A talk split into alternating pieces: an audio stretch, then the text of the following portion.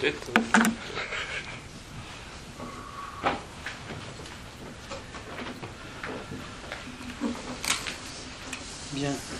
Bonjour et d'abord bonne année à tous pour cette séance qui est à la fois la, dernière du semestre et la première de l'année, de façon assez paradoxale.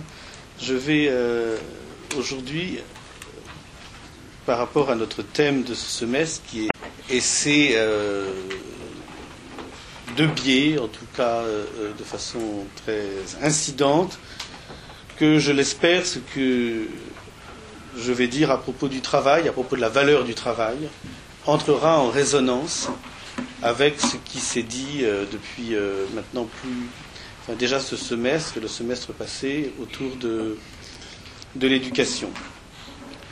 Je vais à nouveau, là ceux qui suivent ce séminaire depuis plusieurs années, sont maintenant peut-être habitués, je vais à, nouveau solliciter la pensée d'un des auteurs qui m'est le plus familier et le plus cher, qui est celle de Patochka, qui a d'abord beaucoup écrit sur l'éducation, qui a beaucoup écrit sur le travail, et qui a beaucoup de choses à nous apprendre sur l'un et l'autre et sur leur articulation. Évidemment, ça n'aura échappé à aucun d'entre vous que, parlant de la valeur du travail, ce que je dirais n'est pas euh, euh, tout à fait déconnecté d'un certain contexte politique, à la fois celui de la dernière campagne électorale et celui de euh, ce qui se fait et ce qui se dit aujourd'hui, ce qui se pratique au nom de la valeur du travail, et dont ma conviction est que ça a beaucoup, beaucoup d'incidence sur la façon dont on pose aujourd'hui le problème de l'éducation. Euh, J'ai deux titres pour cette intervention, un trop ambitieux qui est Travail et justice, et un autre euh, tout aussi ambitieux, mais probablement plus conforme encore à ce que j'ai envie de faire, qui s'appelle La valeur du travail et les idéologies de la force. Il est des moments dans l'existence où des idéologies que l'on croyait sinon définitivement révolues, à tout le moins compromises ou ébranlées, ressurgissent avec une force et un succès qu'on ne soupçonnait pas. Confisquant toute mise en question, c'est le propre des idéologies, toute problématisation, toute quête de la vérité avec une brutalité et une violence variables, elles imposent un sens à toute chose. Ceux qui s'en réclament et qui parlent en leur nom savent à l'avance dans quelle valeur cette saturation du sens se fige. Et il n'est pas de moyen, et il n'est pas de moyen qu'ils s'interdisent pour les promouvoir et les faire respecter il n'est pas de défiance collective qu'ils ne sachent organiser à l'encontre des voix qui tenteraient de faire entendre, malgré toutes les pressions morales et politiques, la nécessité vitale, vitale d'un ébranlement solidaire de ce sens sédimenté.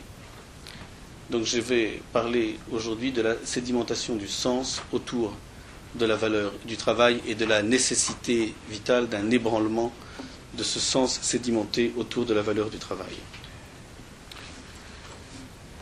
Comme chacun le sait, la vie et l'œuvre de Patochka sont indissociables autant de ses pressions que de cet ébranlement. L'ébranlement du sens, c'est une expression extrêmement importante qui jalonne l'œuvre de Patochka.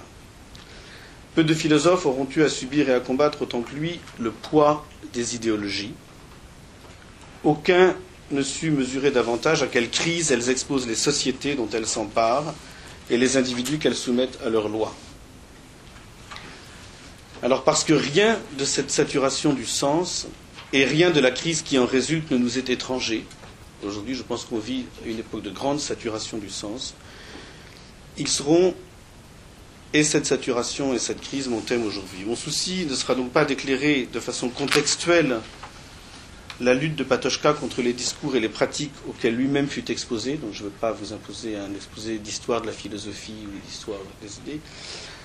Mon but sera de comprendre, notamment à partir de son analyse de ce qu'il appelle les trois mouvements de l'existence, donc je tenterai de solliciter aujourd'hui cette analyse des trois mouvements de l'existence, qui est peut-être le cœur de sa pensée, de comprendre donc à partir de son analyse des trois mouvements de l'existence ce qu'il en est de l'idéologie dont me semble-t-il, et on pourra en parler dans la discussion, dont me semble-t-il nous-mêmes subissons aujourd'hui le retour triomphal, triomphal, celle qui fait du travail, de la valeur travail et de la consommation indexée au pouvoir d'achat qu'il est censé procurer, le sens premier de l'existence. C'est dans un texte écrit au lendemain de la Seconde Guerre mondiale, en 1946, et intitulé L'idéologie et la vie dans l'idée. C'est un texte très important qui est très commenté, en tout cas très très commenté en République tchèque, en Roumanie, en Russie. C'est un texte vraiment beaucoup lu. Donc dans un texte écrit au lendemain de la Seconde Guerre mondiale et intitulé L'idéologie et la vie dans l'idée, que Patochka a exprimé une fois pour toutes ce qui constitue l'essence de toute idéologie. Et vous allez voir que ça ne recoupe ni tout à fait la définition de Arendt, ni celle de Marx. C'est une définition singulière et extrêmement forte de l'idéologie. Trois traits la distinguent, l'idéologie, quels que soient les contenus doctrinaux qu'elle supporte. Le premier est que, quoi qu'elle en dise, elle revient toujours à imposer, sous une forme ou une autre, une objectivation de l'existence humaine. Le premier trait, elle revient toujours à imposer une objectivation de l'existence humaine. Elle saisit, c'est le propre de toute idéologie, elle saisit chaque individu comme un quantum de force déterminé qu'il s'agit d'utiliser au mieux, c'est-à-dire de la façon la plus efficace et la plus rentable. Soumettant l'existence à un calcul, elle en fait le moyen d'une fin qui, pourrait être variable, n'en demeure pas moins toujours extérieure. Chacun se voit réduit de façon tactique à l'élément d'une série de comptabilités dont seuls diffèrent les paramètres. Telle serait, au demeurant, la première leçon des guerres et des paix armées du siècle dernier, parle du XXe siècle, astreinte à ce que les essais hérétiques, le grand livre de Patochka, appellent les intérêts des forces du jour. Telle serait, au demeurant, donc la première leçon des guerres et des paix armées du siècle dernier, au lieu même où elles s'opposent les unes aux autres et où elles entrent en conflit, les idéologies s'accordent, malgré toutes leurs divergences, sur une telle réduction. Je cite ici un passage de Patochka qui est sa définition de l'idéologie. L'idéologie, dit-il, l'idéologie saisit l'homme et le lie extérieurement. Elle s'empare de lui comme d'une force déterminée dans un complexe général de forces, force qu'il s'agit d'utiliser dans un but social déterminé, seul valable, seul porteur et dispensateur de valeur, si bien que c'est de lui seul en définitive que tout le reste, sans excepter le vouloir et l'activité de l'individu, tire sa signification. Donc c'est cette idéologie, c'est cette définition d'Ashkenologie qui me fait reconduire le discours actuel sur la valeur du travail à ce que j'appelle une idéologie de la force. Le second trait distinctif de l'idéologie auquel une importance décisive est accordée est qu'elle est par essence incompatible avec ce que Patochka appelle d'une expression qui reste encore très générale, mais à laquelle ses travaux ultérieurs ne vont cesser de donner un contenu plus précis et auquel nous aussi aujourd'hui on va donner un contenu plus précis. Et je pense que c'est quelque chose qui est au cœur aussi de ce qu'on essaye de penser à Ars Industrialis, ce que Patochka appelle en 1946 la réalisation de l'homme. Je pense que et l'éducation et le travail ont à voir avec ce que Patochka appelle ici la réalisation de l'homme. C'est une expression encore très générale à laquelle évidemment on va donner un contenu plus précis.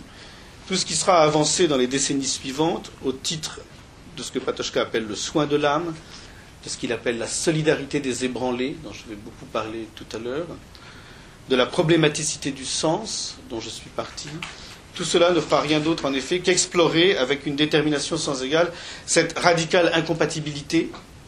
C'est là-dedans que je voudrais inscrire le discours sur l'éducation et la pensée sur l'éducation. Incompatibilité de la maîtrise de l'homme, aussi bien intérieure qu'extérieure, et de sa réduction à un quantum de force disponible et manipulable, sous quelque forme et à quelque fin que ce soit. Donc, incompatibilité de tout ceci avec sa réalisation avec ce que provisoirement on appellera encore sa réalisation. L'idéologie présente ainsi un étrange paradoxe, c'est le propre de toute idéologie. D'un côté, elle ne saurait se soutenir autrement que par sa prétention à saturer le sens. Elle a pour projet de rendre compte de tous les phénomènes, c'est-à-dire de les soumettre sans exception aux valeurs qui organisent cette saturation. La conception de l'homme qu'elle fait valoir, Hein, cela vaut pour toute idéologie, est par essence sans reste. C'est pourquoi elle suppose toujours une simplification, une réduction ou une abstraction. Mais dans le moment même où elle simplifie, abstrait ou réduit, elle marque ses limites. Elle laisse apparaître son manque ou son défaut constitutif, elle exhibe sa fragilité. Plus le sens est saturé, plus le sens est saturé, plus on cherche à imposer une valeur quelconque ou un ensemble de valeurs pour saturer ce sens, plus le sens est saturé et plus c'est son absence et sa négation qui tentent à s'imposer. À force de tout soumettre à sa loi, l'idéologie produit l'effet inverse de celui qu'elle recherchait. Plus rien n'a de sens, plus personne n'est en mesure de se reconnaître en elle, de lui accorder un crédit quelconque, de la réaliser et de se réaliser soi-même par son moyen. C'est pourquoi, nous dit Patochka, l'action de l'idéologie débouche nécessairement sur une crise qui est une crise du sens. Elle porte en elle les germes du nihilisme. Et là, ceux qui sont habitués à ce séminaire auront reconnu évidemment en filigrane les termes du discrédit, de la croyance, de tout ce que euh, on a cessé de, traiter ou d'aborder de façon souvent contournée et parfois moins contournée euh, depuis maintenant plus de deux ans. De là découle le troisième trait qui caractérise l'idéologie. L'idéologie soumet celui qui s'oppose à son objectivation de la réalité humaine, à la réduction et à la saturation conjointe du sens, à l'alternative suivante. Soit il cède au découragement, au renoncement et à la lassitude, avec pour seule conviction la certitude que plus rien ne vaut et que l'idée même d'une réalisation de l'homme n'a pas de sens, soit il se met en quête, envers et contre l'action perdurante, les succès et les échecs de telle ou telle simplification, soit il se met en quête de ce que Patochka appelle en 1946, dans une Europe en ruine que se disputent déjà des idéologies concurrentes, ce qu'il appelle donc la vérité humaine dernière et effective. je vais évidemment beaucoup revenir sur toutes ces euh, expressions qui sont très lourdes de sens. Voici ce que écrit Patochka. Une euh, idéologie peut être forte ou faible. Une idéologie peut s'imposer ou perdre du terrain. Les hommes peuvent y croire ou ne pas y croire. Ils peuvent la déformer et en abuser à leur propre fin. Toutefois, ils ne peuvent pas vivre pleinement en elle, ils ne peuvent pas la réaliser en eux-mêmes et se réaliser eux-mêmes par son moyen. Pour cela, autre chose est nécessaire. Les succès et échecs extérieurs ne peuvent jamais être pleinement convaincants là où il y va pour nous de décider de notre propre vie, de quel côté se trouve la vérité humaine dernière et effective? Tant que les hommes jugeront les choses du seul point de vue idéologique et non pas dans la perspective de l'idée, le relativisme et le scepticisme seront sans issue. Mais d'une telle vérité, alors c'est encore, tout ça sont des expressions encore très très générales, hein, qui vont, je vous rassure, se remplir de sens. Enfin, je l'espère en tout cas pendant le, pendant le fil de l'exposé. Mais d'une telle vérité, il va de soi que les idéologies, quelles qu'elles soient, ne veulent rien entendre. Et pas davantage ceux qui trouvent dans la façon dont elles orientent et encadrent leur existence un réconfort et une réponse à leurs inquiétudes. Dès 1946, Patochka ne se fait guère d'illusions sur la facilité avec laquelle la plupart des hommes se laissent maîtriser de l'intérieur et de l'extérieur. Elle est l'envers du nihilisme que, en dépit des apparences, l'idéologie finit toujours par reconduire, parce que rien ne lui profite davantage que l'équivalence vertigineuse, ça c'est une idée à laquelle je tiens beaucoup, que l'équivalence vertigineuse de la saturation du sens et de sa négation. Rien ne lui est plus profitable parce que tout devient acceptable. Je pense que c'est ça qu'on est en train de vivre en ce moment.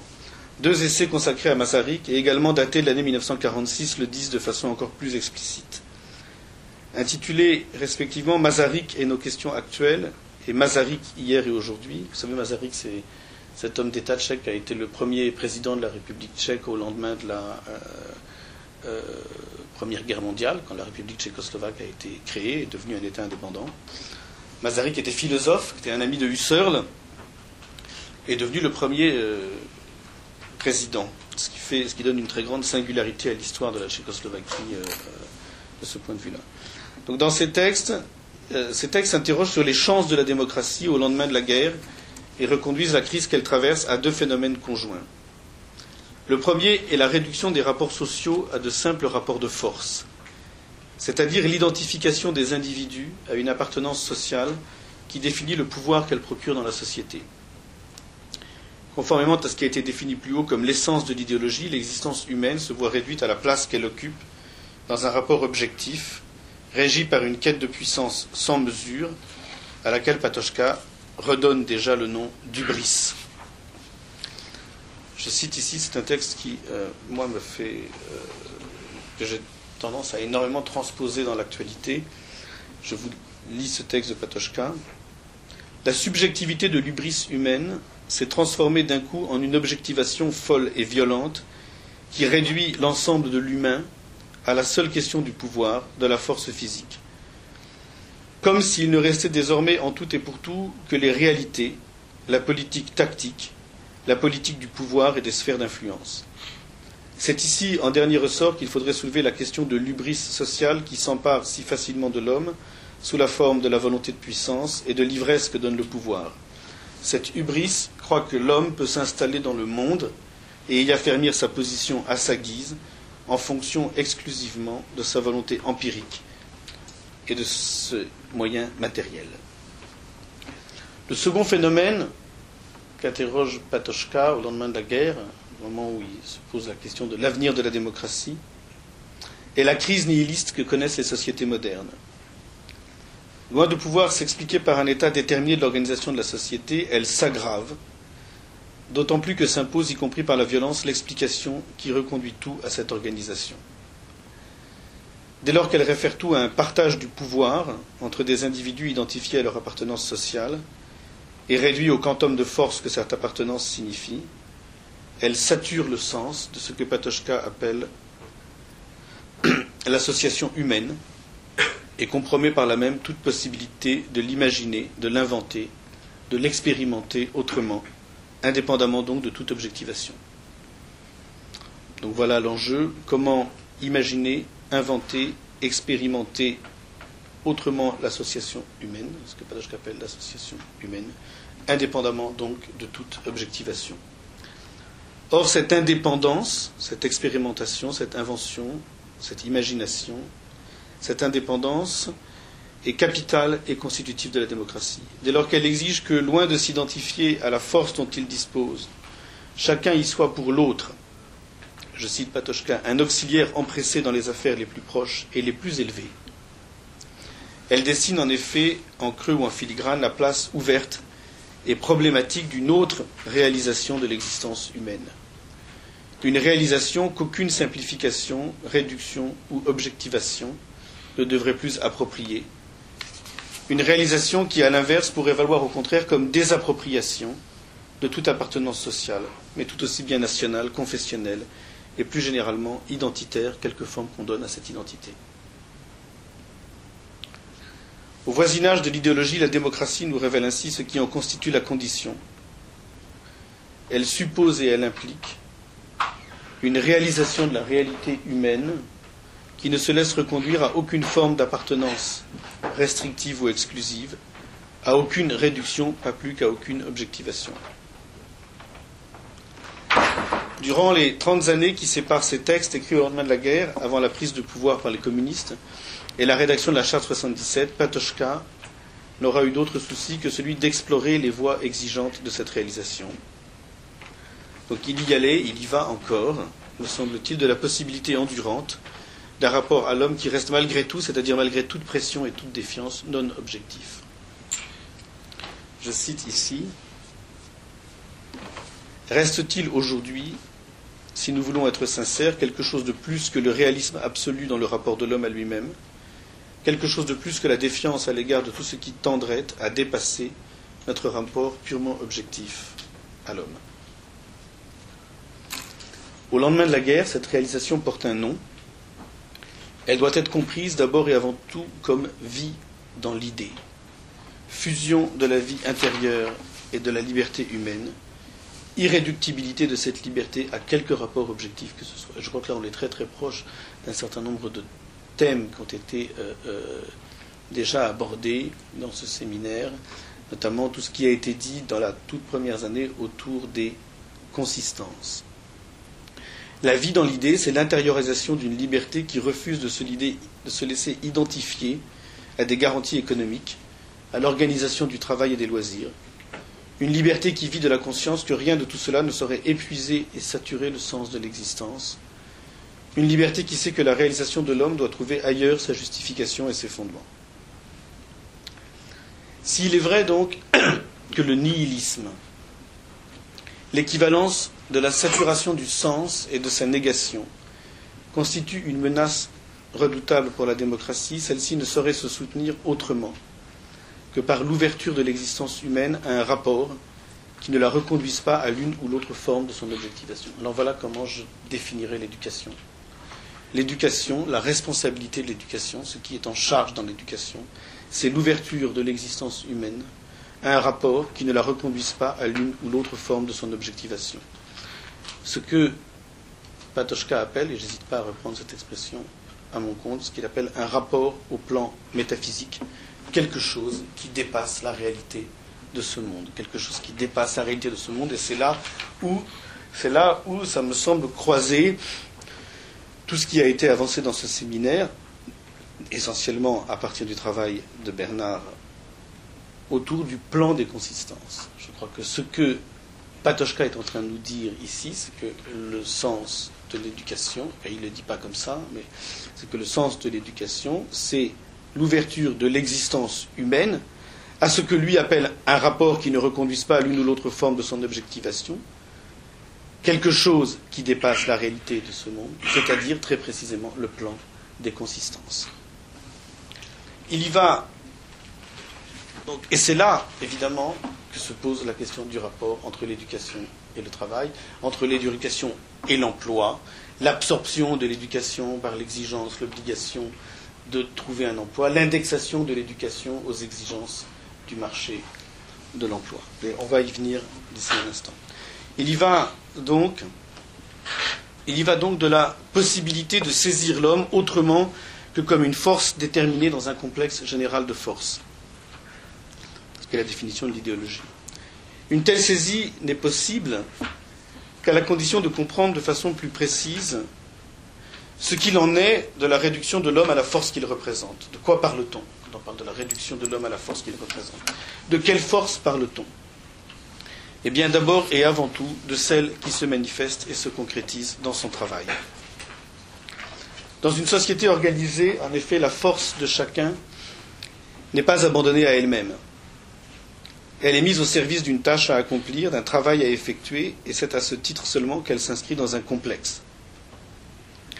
C'est pourquoi il n'est pas d'idéologie qui n'est exhibée et qui n'exhibe encore, comme un de ses fondements, un portrait de l'homme en travailleur. C'est le propre de toutes les idéologies, d'exhiber un portrait de l'homme en travailleur. Il n'est pas d'idéologie qui n'ait réduit et ne réduise encore l'homme à la quantité de travail qui est attendue ou exigée de lui.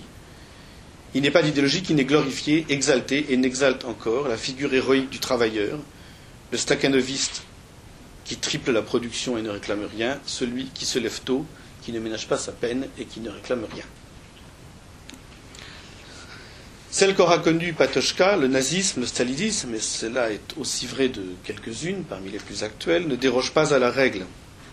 Il faudrait prendre le temps de relire ici, alors je n'ai pas le temps de le faire, je le fais ailleurs cette année, il faudrait prendre le temps de relire ici tous les textes de propagande, les romans, les essais qui auront construit cette figure de l'homme en travailleur. La figure de celui qui se lève tôt, de celui qui travaille plus pour gagner plus, de celui qui ne ménage pas sa peine, c'est une figure qui euh, ne date pas des derniers mois ou des dernières années. Une figure qui a produit une littérature surabondante. Il faudrait prendre le temps donc de relire tous ces textes, analyser la façon dont ils se seront attachés à promouvoir, à marteler l'idée selon laquelle l'authentique réalisation de soi, l'authentique réalisation de soi, je retrouve ici les termes de Patochka, s'identifie au travail.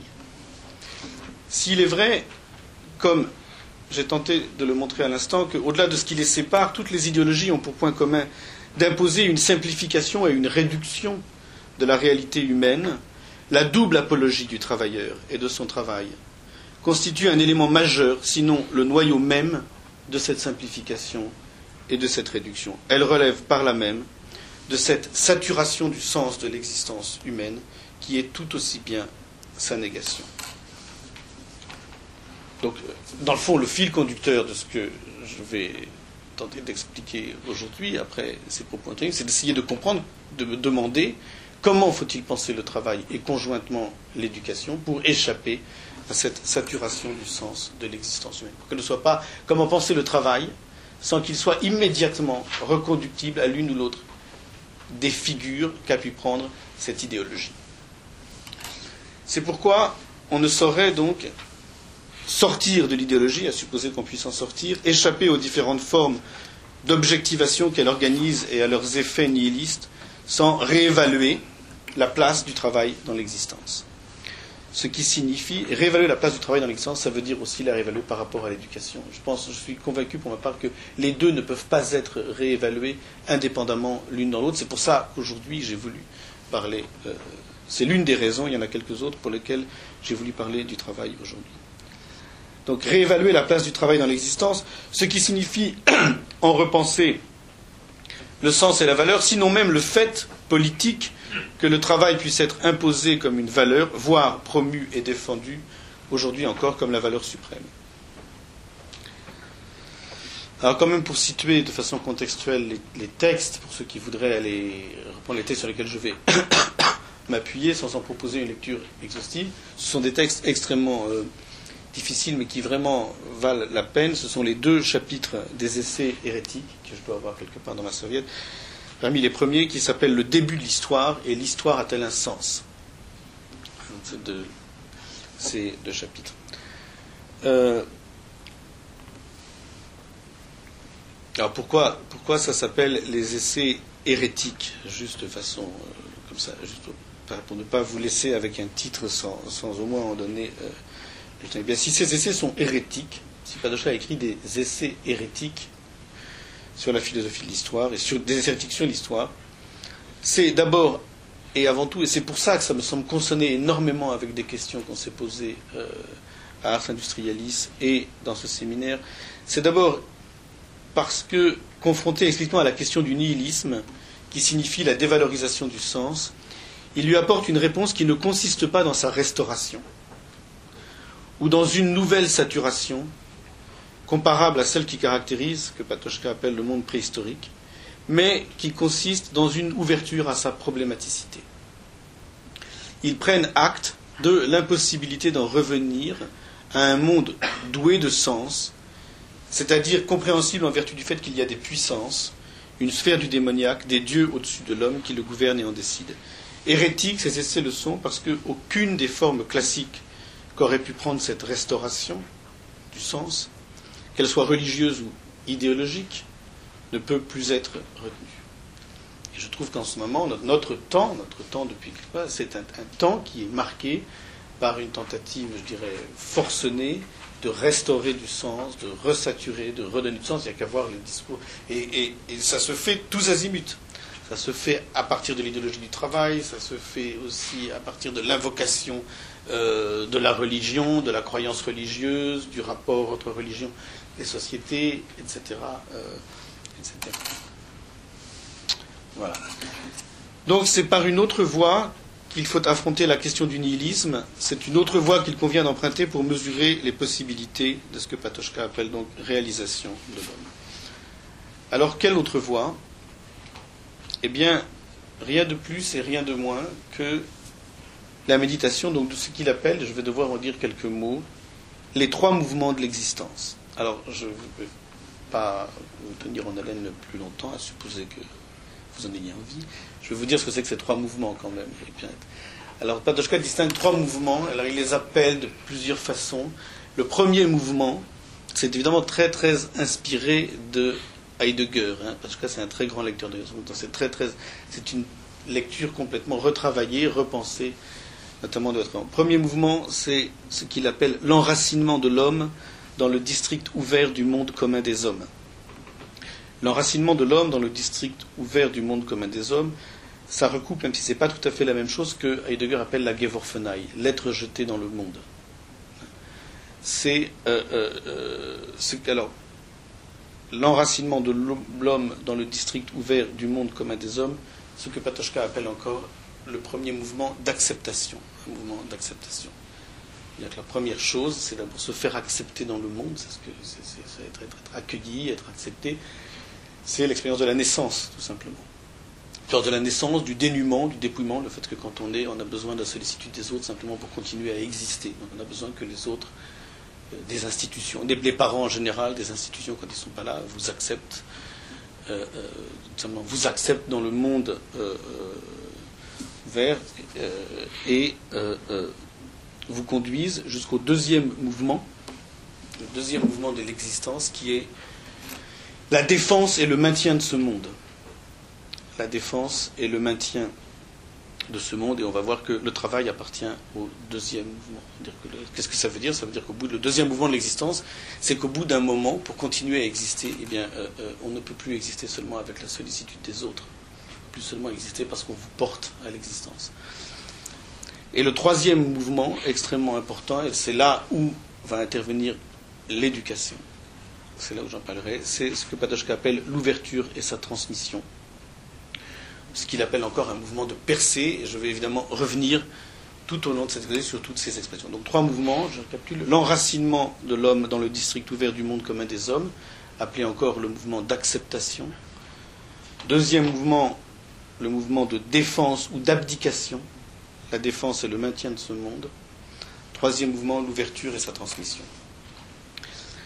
Pensez ces trois mouvements, pourquoi c'est extrêmement fructueux pour ce que j'essaie de faire avec vous aujourd'hui, parce qu'évidemment, le travail ne va être indexé qu'à un seul de ces trois mouvements, même s'il va rentrer en rapport avec les deux autres, et s'il va se penser à partir des deux autres. Déjà, dès qu'on pluralise les mouvements de l'existence, on va échapper à une saturation du sens de l'existence. Penser ces trois mouvements, c'est se donner le moyen d'assigner au travail et au calcul de la force dont il fait l'objet une place nécessaire sans doute, mais également limitée, et éviter du même coup qu'il ne soit présenté comme la seule réponse qui pourrait être opposée, qui pourrait être opposée au nihilisme, ou encore qu'il ne soit imposé comme la principale des valeurs qui pourraient être encore sauvées de leur effondrement ou de leur dévalorisation.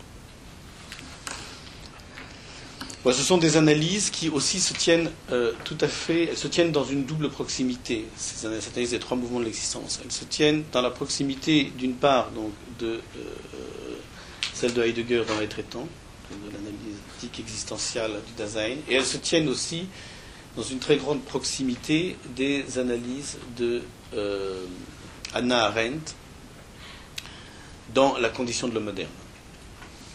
Ou comme vous savez peut-être, il est aussi très longuement euh, question du travail. Alors, je ne vais pas vous infliger la reproduction de toutes ces analyses. Je vais retenir, pour démarrer, pour démarrer, je vais retenir deux ou trois éléments d'analyse de ce que Patochka dit euh, du travail. Et le premier trait que je retiendrai, et que le premier trait que Patochka avance à propos du travail, c'est que, à le penser rigoureusement, le travail, avant même que se pose la question de son évaluation, le travail qui relève du second mouvement de l'existence, doit être d'abord compris par essence comme cette forme d'esclavage qui traduit l'enchaînement de la vie à elle-même. L'essence du travail, c'est d'être cette forme d'esclavage qui traduit l'enchaînement de la vie à elle-même. Il procède de la nécessité physique dans laquelle nous nous trouvons de pourvoir aux besoins de la vie de nous consacrer à sa subsistance pour échapper à la mort. La vie ne s'entretient pas d'elle-même, elle implique et elle impose le travail comme la condition de la consommation qui la perpétue. Elle implique et elle impose le travail comme la condition de la consommation qui perpétue la vie. Sans doute, comme le souligne Patochka, cet enchaînement n'est pas contradictoire avec l'expérience de la liberté, dès lors que son poids, le poids du travail, ne tient pas seulement à la pénibilité et à l'obligation, mais tout autant à la nécessité dans laquelle chacun se trouve de répondre de sa vie, il suppose la liberté de l'être au monde. C'est pour ça qu'il y a deux mouvements. Premier mouvement de l'existence, le moment où, on n'est pas tenu soi-même de répondre de sa vie. C'est tout. Et le temps de l'éducation s'inscrit dans ce premier mouvement. Le temps de l'éducation, par opposition au temps où on est obligé de travailler, c'est comme ça que se déroule l'existence humaine c'est le temps de l'éducation, c'est un temps justement où euh, on n'est pas euh, tenu de répondre soi-même de sa vie.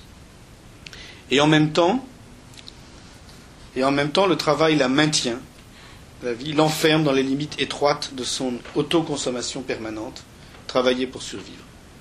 C'est pourquoi toute exaltation du travail, qui ne tient pas compte de cette pesanteur originelle, de l'enchaînement de la vie à elle-même qu'il signifie par essence, toute apologie de sa valeur, qui refuse de voir que pour des dizaines et des dizaines de milliers d'hommes et de femmes, il n'a pas d'autre intérêt, pas d'autre sens, et pour tout dire, pas d'autre valeur que celle de garantir une subsistance, qu'il ne signifie rien d'autre que l'esclavage de cette autoconsommation de la vie rivée à elle-même, tout discours de cet ordre relève des objectivations, des réductions et des simplifications de l'idéologie.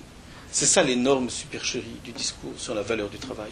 L'énorme supercherie du discours sur la valeur du travail, c'est de refuser simplement de voir et de dire que pour des milliers et des milliers d'hommes et de femmes, le travail en réalité n'a pas d'autre sens ni d'autre valeur que celle de garantir une subsistance, qui ne signifie rien d'autre que l'esclavage de cette autoconsommation de la vie rivée à elle-même.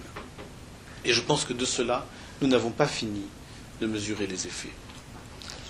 Et évidemment, cette considération du travail qui enfonce un coin considérable dans l'idéologie de la valeur du travail, cette considération se trouve considérablement aggravée par deux phénomènes dont Patochka ne pouvait mesurer à l'avance l'ampleur qu'il prendrait quelques années après sa disparition en Europe et partout ailleurs dans le monde, et dont elle confisque le sens.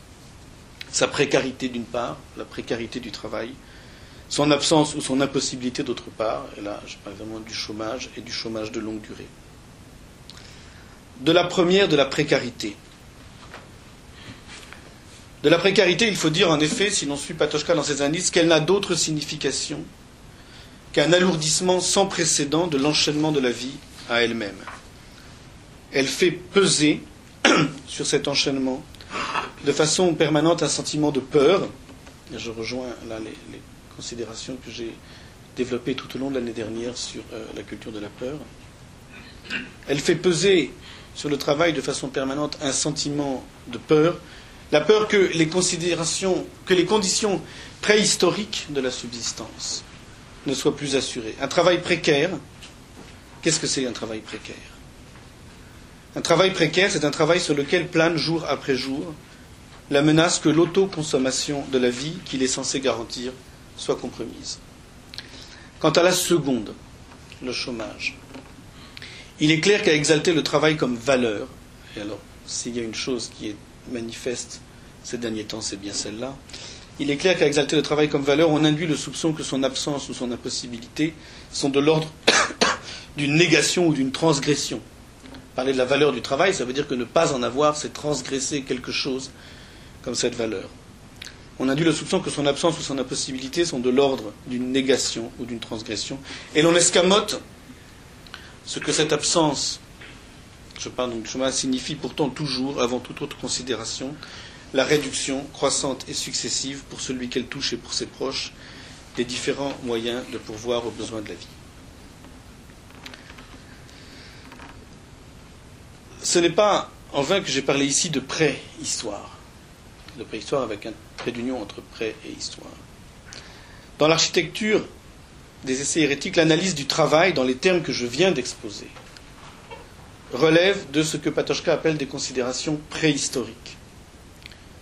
Plus le travail enchaîne la vie à elle-même, plus il se réduit, plus il se réduit à la conservation fragile des moyens de la subsistance, plus celle-ci est exposée à la violence des mécanismes économiques et politiques qui la compromettent, moins la vie est susceptible de souffrir à autre chose que le remplissage anxieux de cette tâche qui en épuise ou en sature le sens.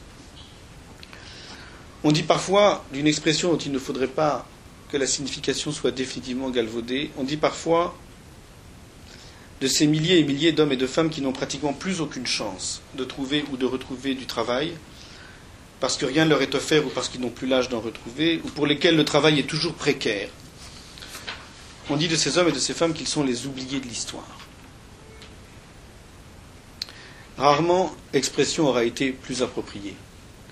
Elle signifie que lorsque le domaine du travail se réduit à ces conditions, qui sont régressives, qui sont les seules et uniques conditions de la subsistance, tout ce qui peut donner un sens et une valeur à l'existence, qui ne se réduisent pas à l'entretien apeuré de la vie, c'est-à-dire qui en permettent la réalisation, se trouve confisqué. Menacé et menaçant, il ne permet plus vraiment de rentrer dans l'histoire. À sa situation s'applique à rebours de l'histoire ce dont Patochka fait l'un des traits singuliers du travail dans les grands empires du monde ancien. Je cite Le travail conçu en ce sens apparaît comme un facteur non seulement non historial, mais dirigé contre l'histoire. Le travail, tant qu'il n'est que l'enchaînement de la vie à sa subsistance, tant qu'il n'est que les conditions de remplir pour remplir l'enchaînement de la vie à sa, pour satisfaire à l'enchaînement de la vie à sa subsistance. Donc je redis, le travail conçu en ce sens apparaît comme un facteur non seulement non historial, mais dirigé contre l'histoire, visant à la maintenir au point mort. C'est le travail qui a été le plus apte à maintenir l'homme le plus longtemps dans le cadre du projet de vie de la vie nue, dépouillée en tant que telle. Si le travail n'est possible qu'en vertu de l'ouverture de la vie humaine, cela ne veut pourtant pas dire que l'homme puisse être expliqué à partir du travail. Alors, Qu'est-ce que ça veut dire ça? Qu'est-ce que ça veut dire? Eh bien, cela signifie que, à supposer que l'on veuille faire du travail une valeur, on ne saurait le faire autrement qu'en le rapportant aux transformations historiques qui l'arrachent au domaine restreint de la nécessaire autoconsommation de la vie, aux enchaînements donc de la subsistance. Le travail en lui-même n'est pas une valeur. Le travail en lui-même n'est pas une valeur, il ne l'est, s'il doit l'être, qu'à partir de l'excès ou du supplément de sens que lui donne l'histoire. Et c'est là où je trouverai la place de l'éducation aussi.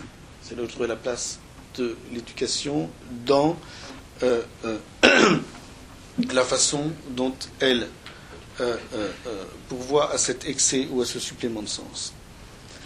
C'est la raison pour laquelle dans les essais hérétiques, l'analyse du travail ne se réduit pas aux conditions de, son esclavage, à ce que je viens d'exposer là. L'analyse du travail ne se réduit pas aux conditions de son esclavage, celle-là même qui expose les considérations préhistoriques. Elle est reprise de façon significative dans l'essai suivant intitulé Le début de l'histoire. Alors pourquoi une telle reprise? De quoi s'agit-il avec ce début? En quoi transforme-t-il le sens du travail? Eh bien, l'histoire commence, dit Patochka, l'histoire commence dès qu'il devient possible pour l'homme de s'élever. Ce sont les mots de Patochka, avant de ceux de Bernard Stiegler, ça a d'abord été ceux de Patochka. L'histoire commence dès qu'il devient possible pour l'homme de s'élever au-dessus du maintien de la vie. Au-dessus du maintien de la vie. C'est-à-dire de poursuivre dans son existence un autre but une autre fin que ce maintien. Elle commence au moment où apparaît la possibilité de penser la réalisation de l'homme à partir de ce qui l'écarte, la dévie et la différencie de l'enchaînement de la vie à elle-même. À partir de ce qui l'écarte, la dévie et la différencie de l'enchaînement de la vie à elle-même. Alors voilà ma deuxième définition de l'éducation. L'éducation l'éducation, c'est ce qui permet d'écarter, de dévier et de différencier l'existence de l'enchaînement de la vie à elle-même. L'un des, qui devrait être l'un des buts de l'éducation, qui devrait être l'une des missions de l'éducation, ou quel que soit le mot qu'on voudra euh, retenir, ils sont tous éminemment discutables. Le but de l'éducation, c'est de voir à l'écart, à la défiance, à la différenciation de l'enchaînement de la vie à elle-même. Elle commence, pour le dire d'un mot, à rebours du travail compris comme esclavage. Si l'on veut à tout prix faire du travail une valeur, c'est cet écart, cette déviance, cette différence qui doivent être pensées. Ce sont toutes les luttes, tous les sacrifices, toutes les solidarités qui auront creusé cet écart et cette différence qui doivent être rappelés. Ils doivent l'être parce qu'ils refusent que le sens de l'existence soit saturé, au titre de quelque idéologie que ce soit, par l'esclavage indissociable de la vie et du travail. Ils doivent l'être parce qu'à leur façon, ils contribuent à ouvrir ce sens et à le rendre problématique, à rebours de toute valorisation aveugle et inconditionnelle. deux tâches alors s'imposent. Deux tâches alors s'imposent. Premièrement, remettre le travail à sa juste place. Deuxièmement, penser ce qui l'excède, penser ce qui l'excède, ce qui excède le travail, et conditionne le sens et la valeur qu'il pourrait prendre. C'est à cette double exigence que répond, notamment et parmi d'autres, la théorie des trois mouvements fondamentaux de la vie, trois mouvements de l'existence que je rappelais tout à l'heure, et euh, je les redis, vous vous souvenez, trois mouvements qui caractérisent leur forme, leur sens et leur temporalité propre, le mouvement d'acceptation, le mouvement de défense, qui est en même temps mouvement d'abdication de soi-même, cette forme d'abdication qu'impose le travail. Il n'y a pas de travail sans abdication de soi-même. Et puis, ce que Patochka appelle le mouvement de vérité ou le mouvement de percée, et qui a beaucoup à voir avec la transmission. Trois mouvements qu'il appelle encore mouvement d'enracinement, mouvement de reproduction et mouvement de percée. Le mouvement d'enracinement et le mouvement d'acceptation, c'est le premier. Le mouvement de défense et le mouvement de reproduction ou d'abdication, c'est le second. Le mouvement de vérité et le mouvement de percée, c'est le troisième. De la façon la plus explicite, Patochka rapporte donc le travail au second d'entre eux, le mouvement de défense ou d'abdication de soi-même. Et pourtant, aucun de ces mouvements ne se laisse penser séparément et indépendamment des autres. Et c'est ça la grande euh, force aucun mouvement. On, verra que l'éducation rejoint le travail et que, euh, que l'éducation peut être pensée comme un travail et doit être pensée comme un travail, et peut-être le travail aussi comme une éducation permanente, si l'un et l'autre maintiennent cette ouverture, si les qui sont ancrés dans le second mouvement de l'existence maintiennent l'ouverture vers le premier et vers le troisième. Je vais expliciter cela quelque peu. Aucun de ces mouvements ne se laisse penser séparément et indépendamment Du premier, donc du mouvement d'enracinement, d'acceptation, il est dit en effet qu'il sert de fondement à tous les autres, aux deux autres, et du dernier qu'il se trouve dans une relation dialectique aux deux autres, dans un rapport à la fois de continuité et de refoulement. Évidemment, je terminerai sur le troisième mouvement tout à l'heure. Penser le travail dans le cadre d'une théorie des mouvements de la vie implique donc que l'on considère également ce qui en lui, ce qui dans le travail, fait signe vers chacun des deux autres, vers l'enracinement ou l'acceptation d'une part, vers la percée ou la vérité d'autre part, c'est-à-dire aussi bien vers le passé et vers le futur. De ce double envoi, nous allons voir que nous n'avons pas fini de mesurer toutes les conséquences, à commencer par celle-ci, tout discours, toute apologie, toute exaltation, toute valorisation du travail qui s'abstiendrait d'en rendre compte, de, de cette double ouverture, relève d'une façon ou d'une autre d'une idéologie de la force. Donc le premier mouvement décrit la façon dont nous sommes reçus, dont nous nous insérons dans le monde. Nous n'existons comme individus, nous nous individuons, nous ne commençons véritablement à entrer dans l'existence qu'à la mesure d'une telle acceptation. Elle suppose la sollicitude de ceux qui nous reçoivent, et elle implique l'attachement qui en retour nous lie à eux. Ainsi ce dernier, ce, premier mouvement nous met-il d'entrée de jeu sous la dépendance d'autrui. Donc dès la naissance, nous nous trouvons d'entrée de jeu endettés, tributaires de l'entretien et du soin que d'autres prendront de notre vie, d'autres pour qui l'enchaînement de la vie à elle-même s'en trouvera déplacé et élargi à d'autres vies que la leur. Il en résulte ce que Patochka appelle d'une très très belle expression, ce qu'il appelle une chaîne d'acceptation. Une chaîne d'acceptation qui n'est rien d'autre que l'enchaînement transgénérationnel des individuations. C'est dans cette chaîne que s'inscrit le travail, et c'est elle qu'il appelle. Et ça va considérablement transformer le sens du travail.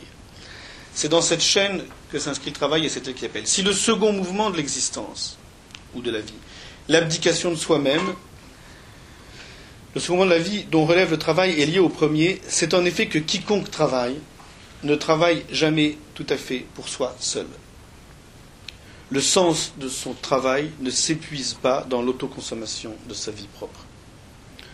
Au contraire, le poids, la difficulté, la contrainte les risques qui lui sont associés, les renoncements qu'il implique, sont d'autant plus significatifs qu'ils sont nécessaires à cet enchaînement, qu'ils rendent droit, qu'ils font justice aux besoins vitaux de ceux qui viennent après. Je cite ici un passage de Patochka qui le dit avec, me semble-t-il, une grande clarté. Le deuxième mouvement, le mouvement de défense, qui pourrait également être appelé mouvement d'abdication de soi-même. C'est tout le fait que le travail soit pesanteur, fardeau, qu'on travaille parfois, comme on dit, à son corps défendant, même si. ne veut pas dire qu'on n'aime pas son travail, mais c'est le fait qu'il faut un peu se forcer. Le deuxième mouvement, donc le mouvement de défense, qui pourrait, qui pourrait également être appelé mouvement d'abdication de soi-même, est en corrélation nécessaire avec le premier. Nous ne pouvons accepter l'autre qu'en nous risquant nous-mêmes, en pourvoyant à ses besoins non moins qu'aux nôtres en travaillant. Dans la chaîne d'excellence, si j'accepte un enfant, etc., ben, ça veut dire qu'il faut pourvoir à ses besoins. Nous ne pouvons accepter l'autre qu'en nous risquant nous-mêmes, en pourvoyant à ses besoins non moins qu'aux nôtres en travaillant. En son fond, le travail, et vous voyez que c'est tout à fait différent comme définition de celle qui définit simplement le travail par l'enchaînement à la subsistance. Là, on a en quelque sorte changé de paradigme. En son fond, le travail n'est pas autre chose que cette manière dont nous disposons de nous-mêmes et dont les autres disposent de nous, qui a sa source dans l'enchaînement de la vie factitielle à elle-même, qui fait justement de la vie une métaphore ontologique. Dès que nous devenons membres de la chaîne d'acceptation, nous sommes également eo ipso des participants potentiels au travail. L'enfant déjà s'y prépare, et cette préparation est d'elle-même d'ores et déjà travail commençant.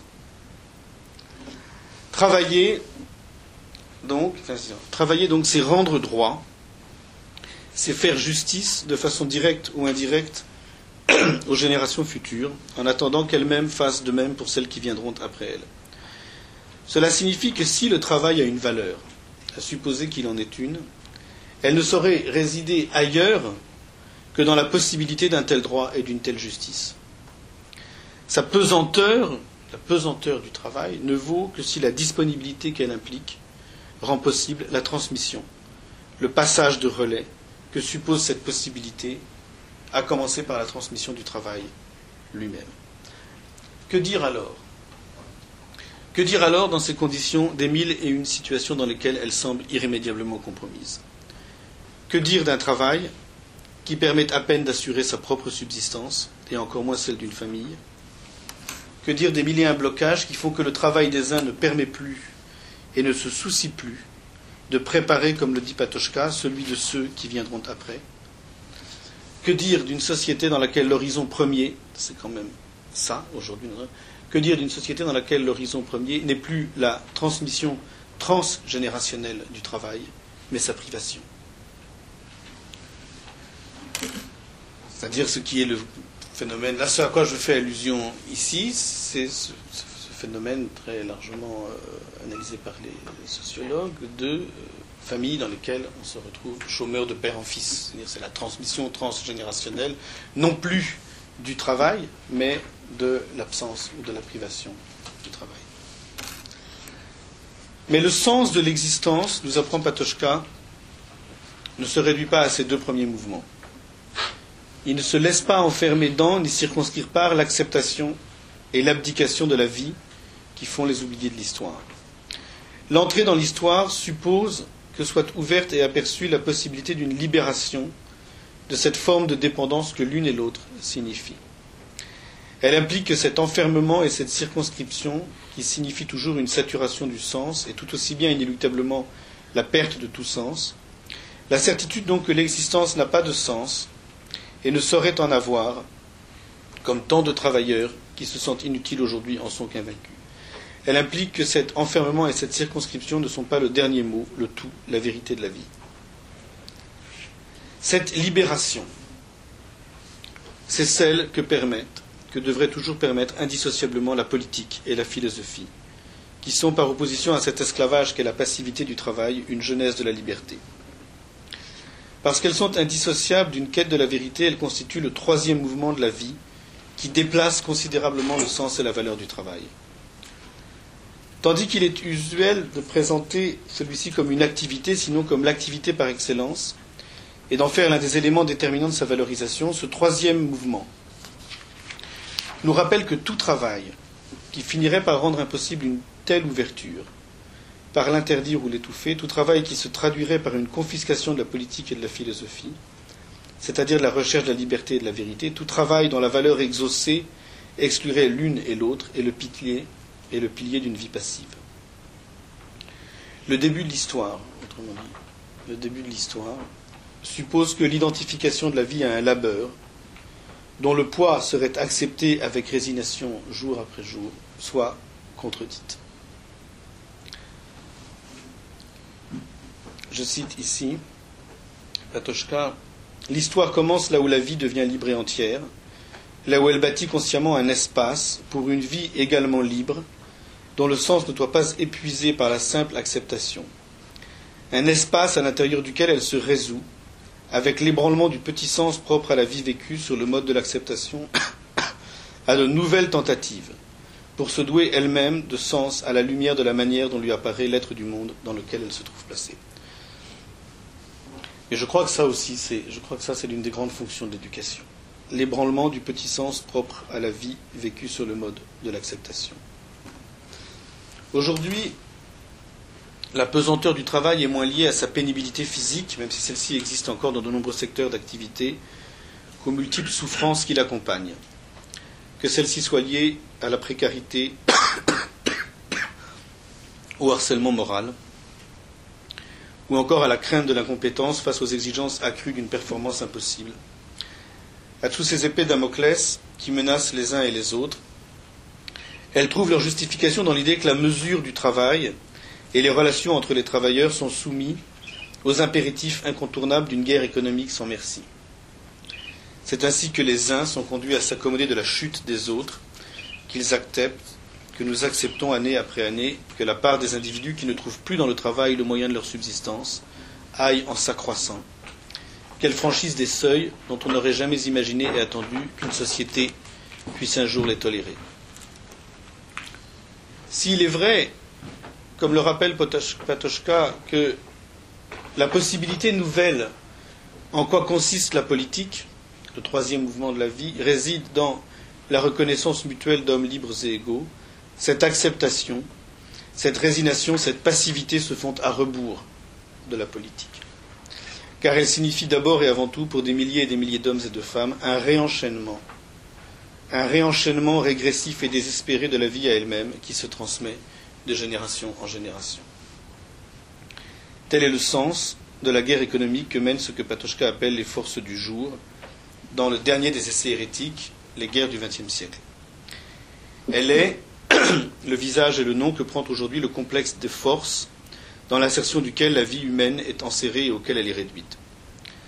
C'est pourquoi toute valorisation aveugle du travail, qui consiste dans la promotion et l'encouragement non problématique de cette guerre, est idéologique. Elle revient toujours à exalter la concurrence, la compétitivité, la performance, et à justifier les abandons, les régressions, les injustices qui l'accompagnent. Dès lors qu'elle la comprend de plus en plus, de façon de plus en plus exclusive, comme un moyen parmi d'autres, un instrument, le soutien le plus sûr de cette guerre, elle retourne la politique et aussi l'éducation en son contraire. À ce retournement, dans lequel se trouve engagé rien de moins que l'avenir de la démocratie, il n'est pas de limite. C'est ce dont Patochka s'inquiétait dès 1946, en opposant l'idéologie de la force à la vie dans l'idée en quoi consiste la réalisation inachevée, politique et philosophique de la liberté humaine. Je me souviendrai alors, au moment de conclure, en prenant soin d'éviter tout amalgame et tout anachronisme, en imposant donc au concept de fascisme les guillemets et les réserves de rigueur, je me souviendrai de la mise en garde qui était celle de Patochka et qui concernait la réduction de l'homme à une force maîtrisable, aussi bien de l'intérieur par la propagande que de l'extérieur par l'enchaînement de la vie. Ce n'était pas une accusation ni un procès d'intention, rien de plus et rien de moins, que le rappel exigeant de son incompatibilité avec cette réalisation de l'existence humaine dont, à l'inverse, la politique comme la philosophie gardent le sens ouvert et problématique. Voici ce que disait Patochka. Je crois que la diffusion d'une telle idéologie ne pourra que mener toujours à des expériences semblables au fascisme, plus astucieuses peut-être et couronnées de succès, mais par essence et du point de vue humain, toujours aussi désespérée, car il n'y a pas en elle de place pour l'idée. Voilà, merci.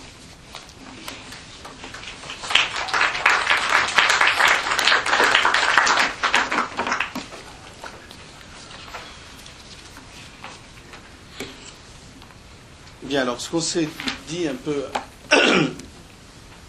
tout à l'heure là avec euh, Bernard, et on en avait parlé avec Jean aussi, c'est qu'on pouvait très bien j'avais dit que je ne parlerais pas plus d'une heure, je me suis à peu près tenu, et que comme c'est la dernière séance du semestre, on pouvait consacrer euh, l'heure qui suit à parler pas nécessairement de ce que je viens de tenter euh, d'exposer, mais de l'ensemble de ce qui s'est fait pendant le, semestre avec, de façon chaotique, parce qu'il y a eu des séances qui ont dû être annulées. donc, donc voilà, donc la, discussion est ouverte et elle, est ouverte euh, largement au-delà de ce que je viens d'essayer de vous exposer et que j'avais à, cœur de dire. Voilà. Donc, s'il y a des questions,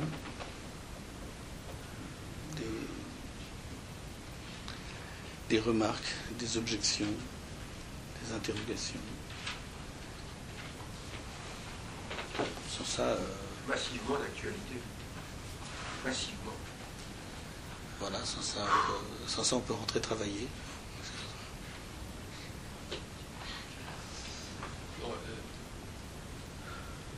il me semble, enfin, en, sachant le, sujet que vous aviez abordé, j'ai reparcouru le, enfin, le livre d'André Gorce, Métamorphose du travail. Mmh. Et lui, euh, a beaucoup insisté sur justement la métamorphose du travail, où, la part de l'intellect a pris, euh, euh, une part formidable, parce que je ne sais plus si c'est lui ou quelqu'un d'autre qui l'a dit, aujourd'hui sont des intellectuels, les intellectuels et les travailleurs se rejoignent et, peuvent faire évoluer. Et, et se disait, donc c'était en 88 je crois, la gauche a le devoir aujourd'hui d'orienter les les évolutions techniques euh, vers ce qui permettra justement euh, euh, d'aller vers cette, liberté du, temps qui n'est plus contraint et qui sera de plus en plus libre pour l'épanouissement de l'homme, dans tout le sens que vous avez. Mais c'est cette métamorphose du travail enfin, sur lequel il me semble important d'assister et par rapport aussi aux évolutions techniques, par rapport à ce, qu'indiquait Padoshka effectivement en 40 ans. Oui, oui, oui, non, mais je suis. Bien sûr, mais d'abord, je crois qu'elle n'est pas aussi euh, générale que ça. Moi, je suis euh, quand même. je pense qu'il faut être attentif. Euh, attentif à tous les travailleurs pour lesquels c'est pas le cas. Pour lesquels c'est pas. Je pense à toutes ces formes de, de, de travail, d'emploi qui trouvent difficilement leur sens au-delà de cet enchaînement de la, de la, de, de cet enchaînement à la subsistance. Alors je ne vais pas citer d'exemples, parce que je ne veux pas en citer, mais, mais, chacun peut les avoir en tête et peut, peut, penser à ça. Et puis, euh, je pense à la réalité du travail euh, précaire, je pense à la réalité euh, du chômage aussi, enfin, qui, s'inscrit. Ça, permet d'enchaîner aussi les évolutions techniques, provoquent une raréfaction du travail, j'allais dire, salarié classique, et vous connaissez un peu ce que je pense là-dessus, euh, ces évolutions techniques fait que c'est au contraire de deux choses l'une, où on diminue le temps de travail pour permettre à chacun d'avoir au minimum un, revenu de subsistance, euh, il y a une répartition qui se fait pour que chacun ait un minimum de reconnaissance, pour que chacun cherche, j'allais dire, par lui-même euh, du travail. Là aussi, ça, c'est oui. vaste sujet que mais ça se, le, le, troisième mouvement de, de, l'existence, c'est pas seulement du temps libre. Hein. C'est pas c'est aussi de l'intérieur du travail lui-même. C'est par le temps libre. Là, à partir du moment où on est délivré de la contrainte, ce que Corse appelait la, la contrainte du travail qui, Non, c'est aussi trouver dans son travail trouver dans son travail autre chose, un autre sens à son travail que celui de l'enchaînement à sa propre subsistance. Ça veut dire c'est même pas c'est pas seulement euh, travailler moins pour avoir plus de temps libre pour faire autre chose. C'est aussi avoir un travail qui, qui permette, si on le changeait dans d'autres sens, on dirait avoir un travail qui ne soit pas contraire à toute invention idiomatique de sa singularité.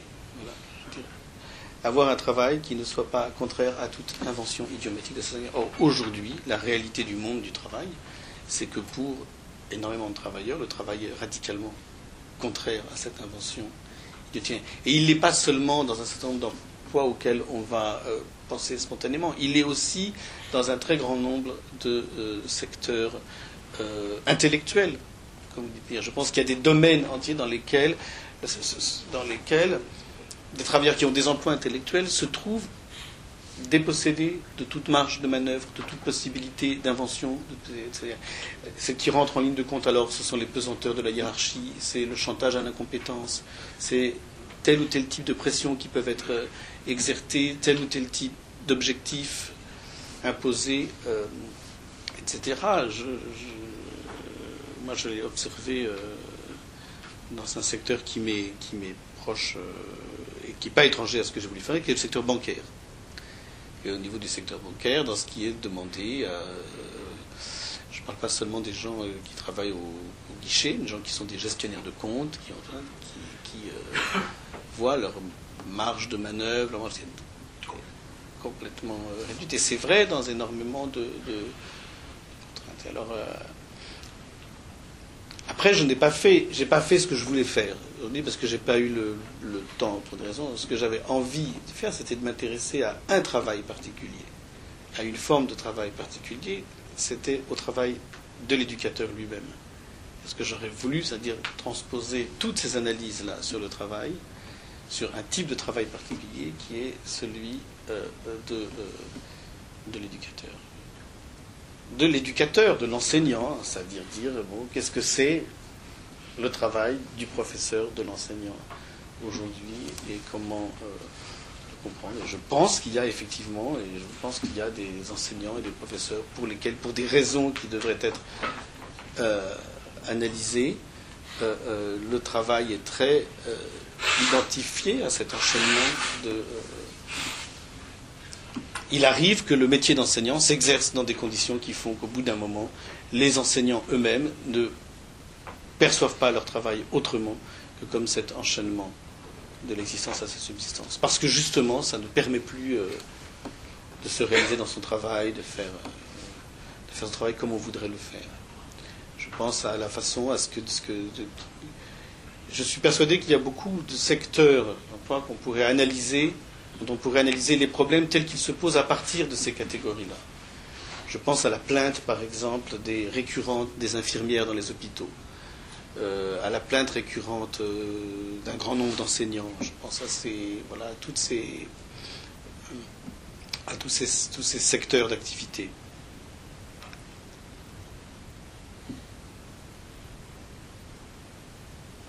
Oui sur deux points je suis alors quand on parle de la mesure du travail, évidemment, je me sens plus impliqué. Je vous avouerai très honnêtement que le nom même, j'en ai honte de Patoscan, était totalement inconnu personnellement. Il y a des choses qui m'ont intéressé, en particulier, je voudrais revenir sur une notion que vous avez citée, la notion de les oubliés de l'histoire, en disant que, euh, vu sous l'angle de l'idéologie du travail, euh, le chômage était vécu comme une transgression. Si j'ai bien compris. Je voudrais vous donner simplement euh, ce qui se passe dans l'idéologie des économistes euh, actuellement, euh, les chômeurs ne sont pas les oubliés de l'histoire. On en arrive actuellement, à la suite des dernières théories ultra-libérales en matière de chômage, à faire des chômeurs les causes du chômage. C'est-à-dire que euh, les libéraux actuellement, enfin, les ultra-libéraux, les libéraux modernes, voit dans le marché euh, la seule solution. Je pense que tout le monde le sait, et en particulier, dans le marché libéral, il ne peut pas y avoir de chômage par un système d'autorégulation. Le chômage étant euh, une offre de travail supérieure à la demande de travail, euh, comme tout produit, quand l'offre est supérieure à la demande, le prix du travail doit s'écrouler, n'est-ce Et donc, si, le produit devient moins cher, les demandeurs de travail, qui sont pour les économistes les entreprises, demanderont plus de travail, et donc le chômage aura tendance à euh, diminuer. Or, on s'aperçoit que le chômage dure et que cette autorégulation ne marche pas. Alors on pourrait penser que peut-être la théorie est mauvaise. Euh, C'est ce que je pense personnellement en tant que keynésien. Et pour les libéraux, non, ils vont plus loin. Si le chômage dure actuellement, c'est que c'est le marché qui ne va pas. Et si le marché ne va pas, c'est parce qu'il existe des imperfections, imperfections qui sont dues aux chômeurs eux-mêmes. Hein, Ils se syndiquent, par exemple. C'est très embêtant quand on est syndiqué, ben justement, on ne permet pas au prix du travail de, baisser. Euh, il y a des contrats implicites euh, entre euh, la notion de salaire et la notion de, justement de compétitivité, de productivité, etc. Si le chômage dure, c'est que le marché n'est pas bon. Il faut donc, entre guillemets, employer un mot dangereux, purifier le marché du travail. Et donc, euh, je vous simplement cette réflexion, dire qu'on va beaucoup plus loin qu'une notion de- d'oubli de l'histoire, on va dans une histoire d'accusation. Ce sont les accusés de l'histoire actuellement, les chômeurs. C'est une remarque, j'allais dire, d'économiste. Deuxièmement, il y a deux jours, j'étais euh, à une réunion où euh, Jean-Luc Barthélémy par- parlait de Bernard Stiegler, et j'avais posé une question sur une chose qui me travaillait personnellement, qui était la subsistance, l'existence et la consistance. Je pense que ce que vous avez trai- traité là, euh, même si ça paraissait en, filigrane, est quand même un petit peu le, cœur du sujet, quoique euh, juste aimé que le cœur soit plus centré sur l'éducation. Enfin, je voudrais, s'il vous plaît, euh, est-ce que vous pourriez m'é- m'éclairer justement euh, sur le rapport qu'on peut faire par rapport au travail de Bernard Stiegler sur la, la- consistance Vous l'avez évoqué au début, vous êtes passé extrêmement vite dessus. Est-ce que vous pourriez relier cette notion de plan des consistances, justement, avec cette notion des, des trois mouvements de, de dont, dont vous nous avez parlé? Oui, je ne pourrais pas le faire en texte, ça serait à lui de le faire, et il le fera peut-être, simplement ça fait maintenant au moins 3-4 ans que je lui dis de lire euh, Patochka, il l'a toujours pas fait, il veut le faire, il me dit euh, chaque fois, oui, oui, oui, je vais le faire, vraiment c'est important. Moi je fais un peu pareil avec Simondon, donc c'est un prêté pour un rendu. Mais, Quand on aura les sous. Alors, euh, ah, moi j'ai commencé. Il me dit, oui, ça me fait un peu peur, j'ai peur que ça bouge beaucoup de choses, que ça, ça, va, ça va être tellement à la fois proche, c'est pas tout à fait ça. Alors, euh, bon, mais non, il y a beaucoup de. Ayant beaucoup du l'un et l'autre, c'est-à-dire beaucoup Patochka et, et- et- et les travaux de Bernard aussi, euh, il y a beaucoup de points sur lesquels leur, euh, leur réflexion consonne, et il y a des points sur lesquels elles divergent énormément. Et l'un des points sur lesquels elles convergent, c'est que euh, c'est cette question récurrente de l'élévation. C'est la question de récurrente de l'élévation, et effectivement, euh, l'élévation, pour euh, Patochka, qui est un concept qu'on va retrouver après dans quelques textes fondamentaux de Václav Havel, la question de l'élévation, c'est, euh, si, je ne trahis pas la pensée de Bernard, c'est euh, la condition d'accès, l'élévation, au plan des consistances. L'élévation pour euh, euh, Patochka, c'est ce qu'il appelle la vie dans l'idée. C'est le troisième mouvement de l'existence. Et c'est justement ce qui euh, euh, sort l'existence de son enchaînement aux nécessités de la subsistance. C'est-à-dire c'est ce qui sort l'existence de, euh, son enchaînement à, euh, à l'autoconsommation de la vie. Donc voilà, après il faudrait regarder très en détail texte à la pluie, texte à l'appui pour faire cette, cette confonction, mais si je me suis euh, permis ça, et c'est parce que je suis. euh, et alors pour le dire, c'est vrai, c'est vrai que l'éducation, il en était question plus en filigrane que, en même temps, je pense que tout le monde aura compris à quel point ce que j'ai exposé consonne avec euh, une- et engage, en tout cas en filigrane, ou, constitue le prélude à une euh, réflexion sur, sur l'éducation. Ce que euh, euh, je veux dire, comment tout ça s'articule à la question de l'éducation, c'est que je pense qu'aujourd'hui, la question de, l'éducation, l'enjeu de l'éducation, ce qui est menacé dans, dans l'éducation, ce qui est régulièrement remis en question, c'est l'accès, c'est de faire de l'éducation le moyen à l'accès au plan des consistances. Et c'est absolument indispensable parce qu'il ne se fait plus nécessairement par le biais de, la transmission transgénérationnelle, il ne se fait certainement plus par le, mais pas à supposer qu'il se soit jamais fait par le moyen des euh, industries de programme, même si dans le fond c'est ça qu'on voudrait bien, alors s'industrialise. La politique indique, c'est là où c'est, c'est qu'on a ce qu'on appelle politique euh, des industries de l'esprit, ça serait notamment euh, une politique qui consisterait à faire en sorte que les industries de programme soient effectivement les moyens d'un accès, d'une chance, hein, d'une chance, d'une chance d'accès à ce que euh, Bernard appelle, et moi je le reprends à mon compte aussi sous d'autres noms, le plan des, euh, le plan des, consistances. C'est régulièrement menacé, c'est régulièrement menacé dans la révision des programmes, dans la révision des exigences, c'est régulièrement euh, euh, menacé dans, les, reculs. Alors on pourrait le prendre très très très précisément sur certaines, certaines disciplines. Quand on dit par exemple, pour ce qui est, je vais donner un exemple très précis, c'est l'apprentissage du français. Si on dit dorénavant, il n'est plus, dorénavant, il n'est plus nécessaire que lorsqu'on apprend le français, on apprenne autre chose que la grammaire et l'orthographe. Et dans tout ce qui a fait la base de notre apprentissage français quand on était au collège et au lycée, qui était à un moment donné quand même l'apprentissage de la littérature et la lecture des textes littéraires, si on dit ça, il y a un projet comme ça, c'est un projet il dit ça, dorénavant, ça deviendra optionnel. Le feront ceux qui en auront envie, mais qui n'auront jamais l'idée d'en avoir envie, sauf s'ils seront eux-mêmes issus d'un milieu dans lequel l'accès leur aurait été rendu possible à ce que j'appelle, pour moi, la littérature fait partie du plan des consistances, pour le dire l'art, la littérature, etc. Si on commence à faire de ça une option. Alors on va dire pourquoi? Parce que dans le fond, pour le monde du travail, tel qu'on le conçoit, c'est-à-dire dans, dans la perspective simplement du second mouvement de l'existence, pour le monde du travail, dans le fond, de quoi a-t-on besoin comme connaissance de la langue française et puis d'une langue étrangère. On a besoin d'en faire un outil de, communication performant. On a besoin d'avoir dans la langue étrangère comme dans sa propre langue les bases grammaticales et linguistiques immédiates. Mais on n'a pas besoin d'un accès à la littérature. À quoi ça va servir hein, à un gamin d'avoir euh, euh, entendu parler de Shakespeare euh, en cours d'anglais, de Goethe en cours d'allemand, d'avoir été confronté à un texte de Rabelais en cours de français, qui aurait en plus été traduit euh, dans un français correct, euh, enfin dans un français actuel du français du XVIe siècle.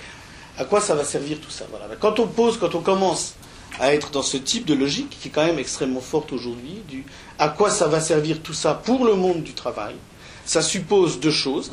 Ça suppose une certaine, ça suppose une double réduction. Ça suppose une réduction euh, de l'idée qu'on se fait du travail, voilà, de la place du travail dans l'existence, et ça suppose une réduction de l'idée qu'on se fait de l'éducation elle-même. Donc, dans le fond, ce que j'ai voulu faire aujourd'hui, euh, merci de me donner l'occasion d'expliquer, ce que j'ai voulu faire, c'est si je prends cet énoncé-là, à quoi ça va servir tout ça? À quoi servir? Voilà, Si je prenais mon énoncé à moi, comme Bernard avait pris l'énoncé de, François Fillon, moi je pourrais en prendre un euh, euh, que je prêterais à n'importe quel ministre de l'Éducation ou à beaucoup de leaders politiques. À quoi ça va servir d'apprendre tout ça? Pour avoir accès au monde du travail. Si je prends cet énoncé-là, je me dis je peux travailler sur cet énoncé à la fois sur le plan de ce qu'il signifie quant à l'éducation et sur le plan de ce qu'il signifie quant au travail. Et dans le fond, ce que j'ai voulu faire aujourd'hui, c'est de m'interroger sur ce que ça signifiait quant au plan du travail, ce qui, évidemment, pour on commence à creuser ça, rejaillit, rebondit immédiatement de façon permanente sur, euh, sur la question de, euh, de l'éducation. Oui. Monsieur Consistance. oui, Bernard. Bernard, je t'écoute. Je voudrais relier un petit peu Darnaud, qui enseignait à Amiens. Pardon L'université Jules Verne. C'est ça, voilà, Et, et, et, aussi pour. Euh,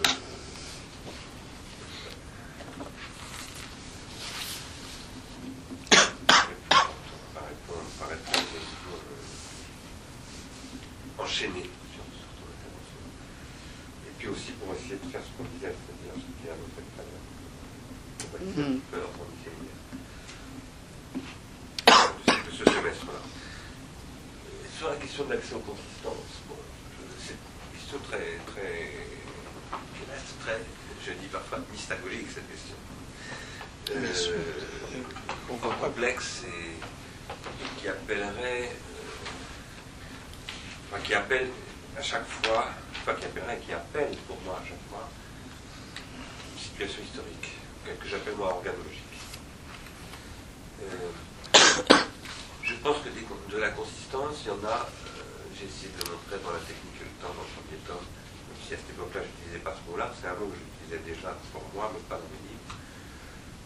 je pense qu'il y en a dès l'ouverture de ce que j'ai appelé tout récemment la déhiscence produit dans le travail, justement, de l'homme. Ça se rapporte à la temporalisation, tout simplement. La consistance, c'est la capacité de protentionnaliser. Dans un langage, on sait rien. Pas de consistance, pas de protension. Parce que la protension rien, ce n'est pas une anticipation. C'est un rapport à l'avenir qu'on peut appeler le désir. Et j'avais essayé de montrer dans la faute que si on prend à la lettre ce que dit le roi Courant, j'en avais fait une lecture interne, tout ce qu'il dit sur l'apparition de ce qu'il n'écrit pas comme le travail, c'est bataille, qui a appelé ça travail, c'est l'homo mais, mais, mais, mais ce qu'il présente en revanche comme un processus de euh, ce qu'il appelle des chaînes, des chaînes opératoires, des chaînes opératoires de gestes, taille politique, parle pas de travail parce qu'à ce moment-là, il, suppose peut-être que de toute façon l'homme n'est qu'à ça. il ne veut pas s'en détacher. Donc il, pas il travaille, c'est un peu ce que dit Bataille, d'une certaine manière, tant que euh, finalement on n'est pas dans l'homo ludens, le, moi je pense que cette. Je euh, je pense rien parce que je ne suis pas préhistorien, mais euh, pour des raisons internes au travail du roman, je pense que le roman est en contradiction avec lui-même dans ce truc que dès qu'il y a ce travail technique, il y a déjà une déhiscence qui affecte déjà quelque chose qui est en métabolisation. Pourquoi est-ce que je parle de ça? C'est parce que si ce que je dis là est exact, il y a déjà de, la consistance à ce niveau-là. Euh, et qui ne se réduit pas à de l'anticipation, parce que le corbeau anticipe par exemple, etc., mais euh, euh, à, quelque chose qui est. Ce que parfois j'appelle de l'infini. L'infini. Parce qu'une consistance pour moi est intrinsèquement infini. L'objet du désir, et l'objet d'un désir est intrinsèquement incalculable, donc infini. Tout le problème de la consistance par rapport à l'économie, c'est que dans l'économie libérale, c'est une économie de la calculabilité. Et, que là, on parle d'une économie, c'est pour ça que ça passe pour moi aussi par bataille, de l'incalculabilité. Et donc du temps. Mm-hmm. Euh, cela étant dit, la consistance telle que nous en parlons, nous, parce que nous j'entends les philosophes, les lettrés, les gens qui viennent après l'occidentalisation du monde, etc. Donc, géométrie, droit, euh, œuvre d'art, euh, telle que nous avons en littérature, comme Eh bien ça, ça appartient à une certaine époque de la grammatisation. Ce sont des consistances qui sont j'ai employé un mot euh, qui ne me convient pas, mais désacralisé. Exactement, qui sont, de, qui sont pas profanés au sens où Adam Ben, qui commence lundi prochain, euh, et vendredi déjà, dans deux jours, euh, le dit, mais au sens où profanesse en grec veut dire quelque public. Ce qui est profane, c'est ce qui est public, c'est-à-dire ce qui n'est pas secret, ce qui n'est pas mystagogique. Il y a un devenir profane des consistances. Ce que, j'en avais un petit peu parlé ici, j'en reparlerai peut-être plutôt. Euh, ce, que, ce, ce qui est pour moi un certain paradoxe de la philosophie, qui veut, qui en appelle à, une consistance enseignable, enseignable ça veut dire publique, euh, pas secrète, pas mystagogique, mais en même temps qui renvoie toujours à une espèce de mystagogie à un moment donné qui dit Ah ben oui, mais il y a quand même de la philosophie ésotérique. Quelque chose qui reste toujours ésotérique. Et ça, ça a à voir avec Évidemment, c'est ce qui fait que la consistance n'est pas réductible à l'existence. Il y a quelque chose qui reste au-delà. ça, Ce mouvement-là, très compliqué, pour moi, il se produit dans un devenir grammatisé des relations. Alors pourquoi est-ce que j'insiste là-dessus Et pourquoi est-ce que je dis que ça renvoie à l'ensemble du semestre Parce que la grammatisation, ce que j'ai essayé de dire hein, ces dernières années, qui concerne aussi bien l'enseignement et l'éducation que le travail. Euh, si on en avait le temps, je ne crois pas qu'on l'ait maintenant, mais peut-être que on fera plus tard, ou peut-être que je pense qu'on peut le prendre maintenant. Une des questions que, je soulèverais par rapport à Patochka, que en effet je ne connais pas, j'en ai vu un tout petit peu, c'est qu'est-ce qu'il entend par objectivation? euh, Sachant que pour ce qui me concerne, moi j'entends toujours par objectivation. Alors plus que jamais aujourd'hui, parce que ces derniers jours j'ai relu des textes d'Henri Lefebvre, vraiment lumineux. Vraiment lumineux. Lire le faire 40 ans, 46 ans plus tard, ça vaut vraiment le coup. Là, on se dit qu'il y a quand même eu un sacré penseur, inspiré essentiellement par Marx, que Blanchot d'ailleurs reconnaissait comme très grand vaut le coup de relire. Pourquoi? Non pas parce qu'il parle de l'objectivation, lui, il emploie le vocabulaire marxien de l'abstraction. Marx l'abstraction. Et euh, va faire pour décrire, parce que Marx a mal de prolétarisation, sur le travail chez Marx. Moi j'appelle ça la grammatisation. Et je pense que euh, la grammatisation, c'est à la fois ce qui permet de liquider le plan des consistances et ce qui permet, je vais employer un mot qui est un peu celui de Lyotard, d'intensifier le plan d'intensifier le plan des consistances. Oui.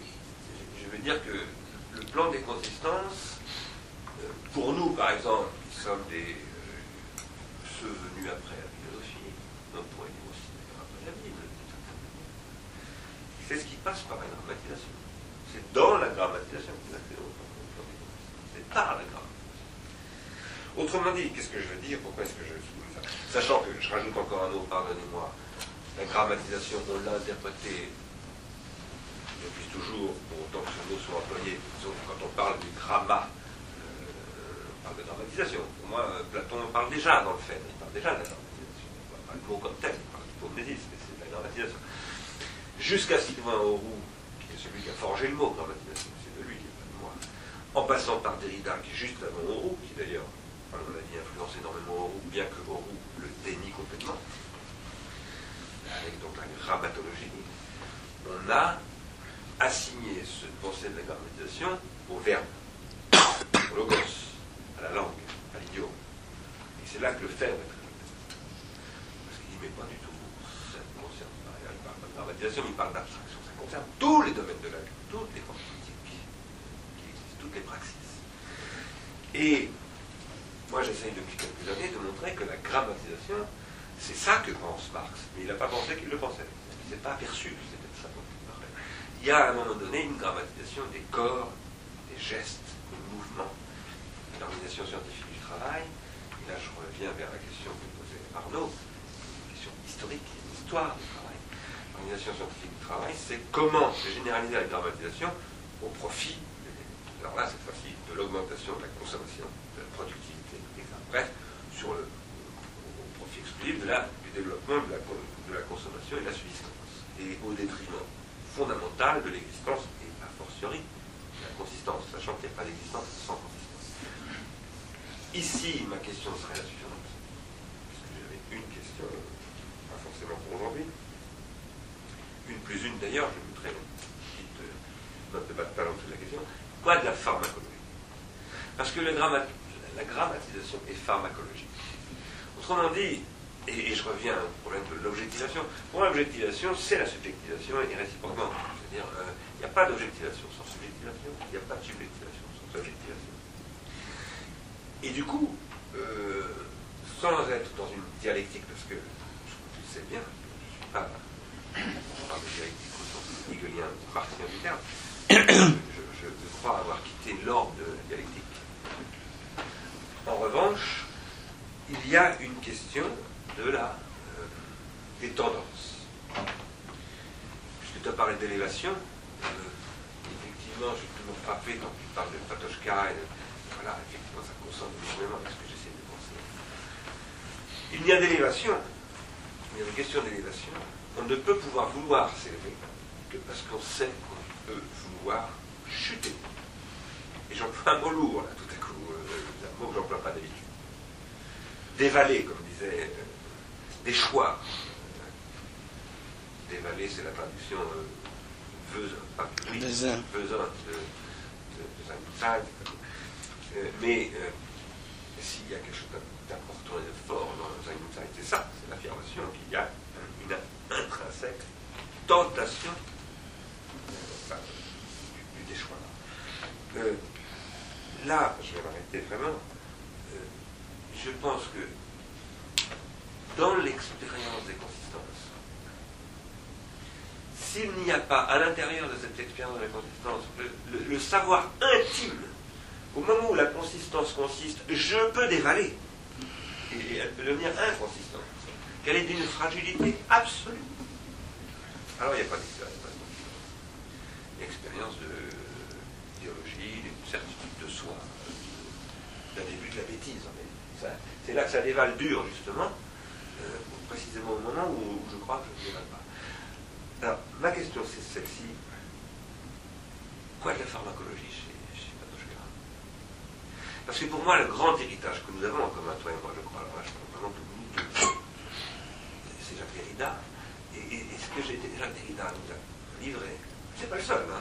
Mais, ben, moi, ce qui m'a apporté, qui- j'ai l'impression tout à coup de voir le monde pour la première fois, c'est quand il a fait cette lecture de la pharmacie de. Euh, et qu'il a articulé ça sur sa grammatologie.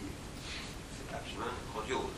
D'ailleurs, à cette époque-là, dans la pharmacologie, dans la gra- grammatologie, à cette époque-là, il dit grammatisation, c'est pas du tout de littérature, c'est pas du tout de texte, pas, pas la c'est le, supplément. C'est tout ce qui est la technique, c'est tout ce qui est l'artifice. À mon avis, après, il y a eu des reculs. Mais en tout cas, il a posé qu'il y a quelque chose de pharmacologie. Euh, Et que c'est ça qui nous est livré par la déconstruction. Alors, comme- qu'est-ce qu'on- est-ce que ça peut faire sens, ça, dans dans Patochka Ça, je ne saurais pas répondre. Sur ça, je ne saurais pas répondre. Sur quoi de la pharmacologie chez Patochka, ça, il faudrait vraiment. euh, ça, je ne saurais pas comme ça répondre. Honnêtement. Je ne me suis pas posé la question en ces termes. Je ne suis pas. Derrida était un grand lecteur de Patochka. On en a beaucoup parlé. Euh, par contre, ce que je veux dire quand même sur, dire de, de, de précision qui euh, rebondit sur ta question, sur la question de l'objectivation. Il ne faut pas euh, prêter à ce concept plus qu'il ne veut dire chez Patochka. C'est très, très clairement un concept qu'il utilise et qu'il indexe euh, aux idéologies du XXe siècle. C'est-à-dire là, ce qu'il vise quand il parle d'objectivation, c'est euh, l'identification, c'est d'une part l'identification des individus à une classe sociale ou à une race ou à quoi que ce soit euh, euh, euh, censé suffire à les définir. Et deuxièmement, c'est l'usage qui peut en être fait, c'est-à-dire la réduction de l'existence humaine à la catégorie dans laquelle on en sert et à l'usage qui peut en être fait au titre de son appartenance à telle ou telle catégorie ainsi identifiée. Donc c'est ça, donc il faut l'entendre dans ce sens politique très fort, c'est-à-dire Oui, dans un sens politique de- de- de- comme une analyse, c'est ce qui est en toile de fond, c'est une analyse de la, de la terreur. hein. Mais pardonne-moi, Marc, je, je- parce que là, je vais être. euh, Parce que objectivation, objectivité, ce sont des mots en histoire de la philosophie qui ont un poids Oui. colossal. Et en particulier, je pense à Hegel, qui est quand même aussi, que j'ai un peu relu aussi ces derniers jours, d'ailleurs, par accident, parce que j'avais besoin de retrouver une phrase de lui, ça m'a obligé à. Puis je me suis il sait bien, euh, Georges, que j'ai- je, je lisais la phénoménologie d'esprit tous les jours à une époque. Mais, et, et je me suis payé le plaisir extrême, parce que ça faisait moins de 10 ans que je n'avais pas lu de phénoménologie d'esprit, pour taper deux ou trois pages. C'est hein, c'est quand même, Mhm. ça c'est philosophie. Bon. Ouais. Euh, je, je veux dire que, sans tomber alors dans une, un retour à Hegel partie tomber d'ailleurs, c'est pas forcément tombé, mais euh,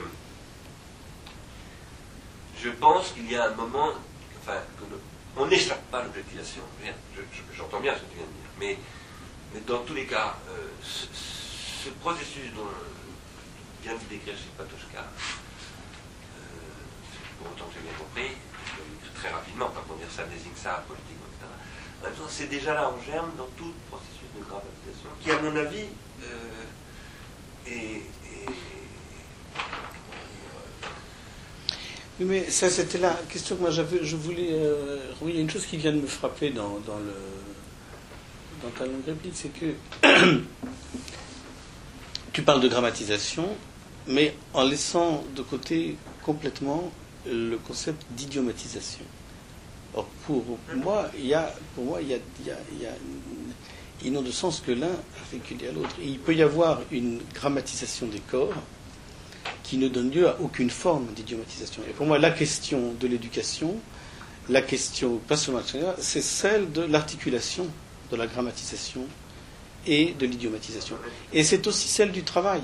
Et dans le fond, ce que euh, euh, euh, ce qu'on pourrait appeler ici objectivation, c'est une grammatisation des corps ou des esprits qui ne donne lieu, par les moyens de la terreur ou par d'autres moyens, à aucune forme d'idiomatisation possible. C'est la confiscation de toute forme d'idiomatisation. Et je pense que ça existe et que c'est possible.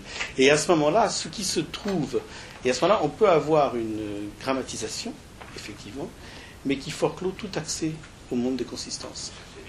Donc, c'est pas parce qu'il y a grammatisation qu'il y a accès au monde des consistances. Il ne peut pas y avoir accès au monde des consist- euh, il peut pas y avoir accès aux consistances sans grammatisation, on est bien d'accord, mais à condition que cette grammatisation donne lieu à telle ou telle forme d'idiomatisation, ce que moi j'appelle depuis maintenant 2-3 ans l'inven- l'invention idiomatique de la singularité. Or, tout ce que j'ai tenté d'exposer là à propos, du travail, c'est ça. C'est que le travail n'a de valeur pour une existence individuelle que si il donne lieu à quelque chose comme une invention idiomatique de sa singularité. Que si il ne. euh, Or, il y a des conditions travail aujourd'hui, que ce soit, dans, que ce soit lorsque c'est précaire, que ce soit lorsqu'on en est privé et que ça devient obsessionnel, que ça devient angoissant, que ça devient destructeur de toute forme de gain d'engagement, qui sont, qui rendent qui, extrêmement complexe toute possibilité. D'invention. Mais, mais la question que posait Arnaud, c'est pour ça que j'en première parce qu'en fait c'est la technique qui est derrière la hein. C'est la, technique en Oui. Bon, mais l'éducation. La technique est ultra dramatisante parce qu'elle est numérique, parce que, etc. Bon. Et la question que posait Arnaud, pour moi, c'était tout ça suppose une inscription dans le temps. C'est-à-dire que ces questions, à l'époque d'une grammatisation bon, comme celle que nous vivons aujourd'hui, qui va extrêmement loin, puisqu'aujourd'hui on dramatise y compris les, mouvements neurologiques, enfin les, les, les, les signes. on, on, on va C'est- extrêmement loin. L'imagerie médicale qui permet de faire de la- de l'analyse de, de- de la- de la- de l'activité cérébrale permet désormais de la grammatisation avec des psychotropes, avec toutes sortes de... Ça va extraordinairement loin. Mais c'est pour ça que j'ai dit. Excuse-moi, ça, c'est. Et ça répond d'ailleurs sur les profs, pour moi ça s'appelle la prolétarisation. Cette dramatisation rend possible la prolétarisation. Ça, c'est une question de la technique. Mais ces questions que, que- que pose Matochka et que tu reprends, il est absolument fondamental, à mon avis, de les inscrire dans une, dans une, dans une histoire technique. Tu vois Oui, oui, il le fait d'ailleurs. rend hein. l'idiomatique et l'anti-idiomatique, etc. Oui, mais à oui, chaque oui, fois, non, non, mais- différemment. C'est-à-dire que ça, c'est capital.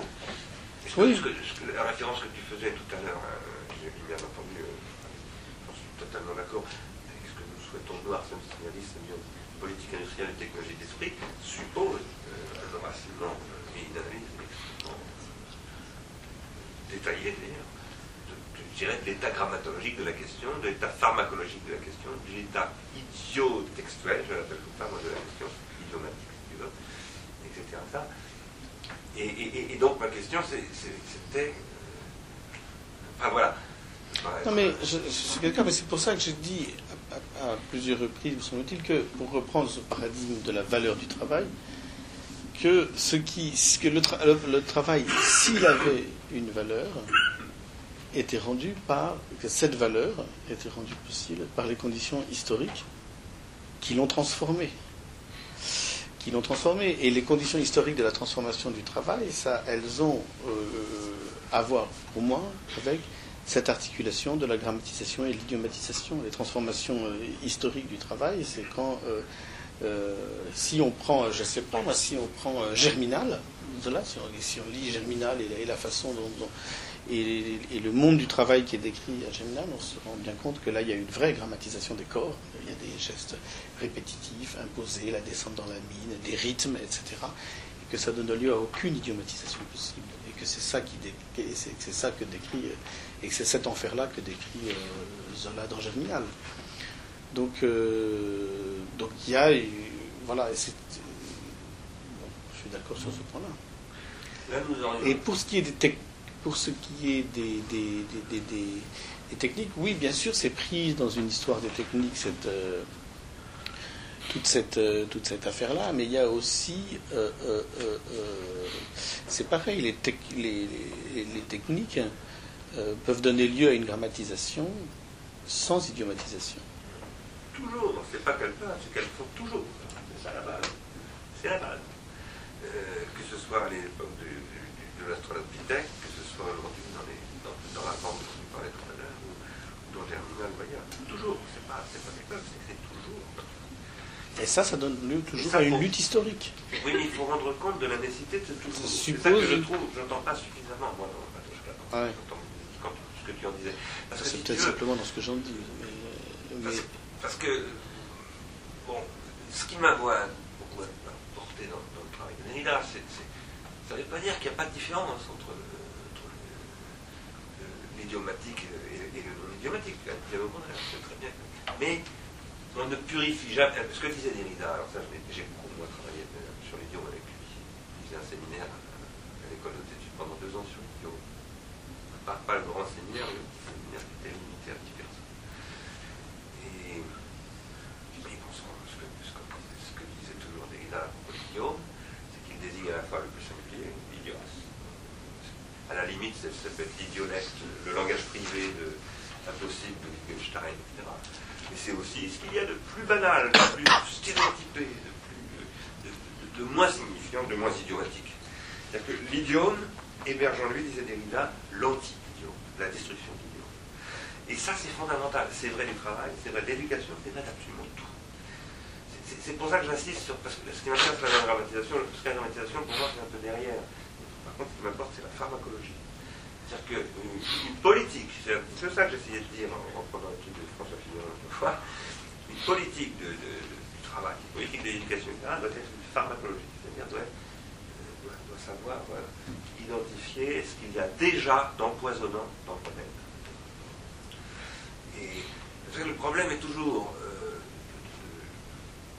ce que je crains un petit peu, moi, dans Que je ne connais pas, hein, donc c'est peut-être des craintes absolument injustifiées, mais tu l'as dit toi-même, tu l'as souligné, de l'importante Heidegger chez lui, c'est qu'on voit revenir des trucs de Heidegger. Ah ça oui. ça, Et, et- et en particulier sur la technique, sur tous ces machins-là, qui sont ceux qui conduisent pour moi Heidegger à la catastrophe, euh, catastrophe qui va le faire flirter quand même un petit peu avec, tout ce- avec le travailleur au sens, euh, au pire sens du terme, quoi. Hein, quand même, parce qu'il y a des textes. Voilà, c'est pour ça que j'insiste sur ce point.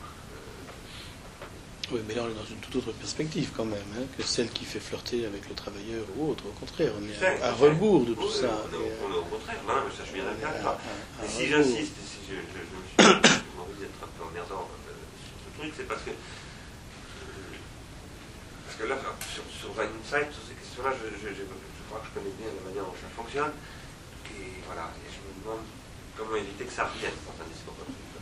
Ce genre de mécanisme qui est très subtil. Hein, parce que, Mm. je disais, grandeur de la philologie d'esprit de Insight. C'est pas mal non plus. Pas mal non plus. Bien, est-ce qu'il y a d'autres euh, questions? Faisons ça, euh, Alors, on... Oui Je pense que je vais être un, un petit peu bête ou scandaleux. Euh, dans votre exposé, j'ai entendu que euh, au fil du XXe siècle, le rapport aux consistances s'est dé- dégradé.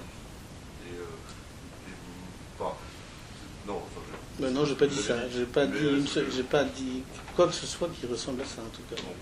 Enfin, c'est ce que j'ai compris, comme vous posez aujourd'hui une nouvelle page de cette dégradation.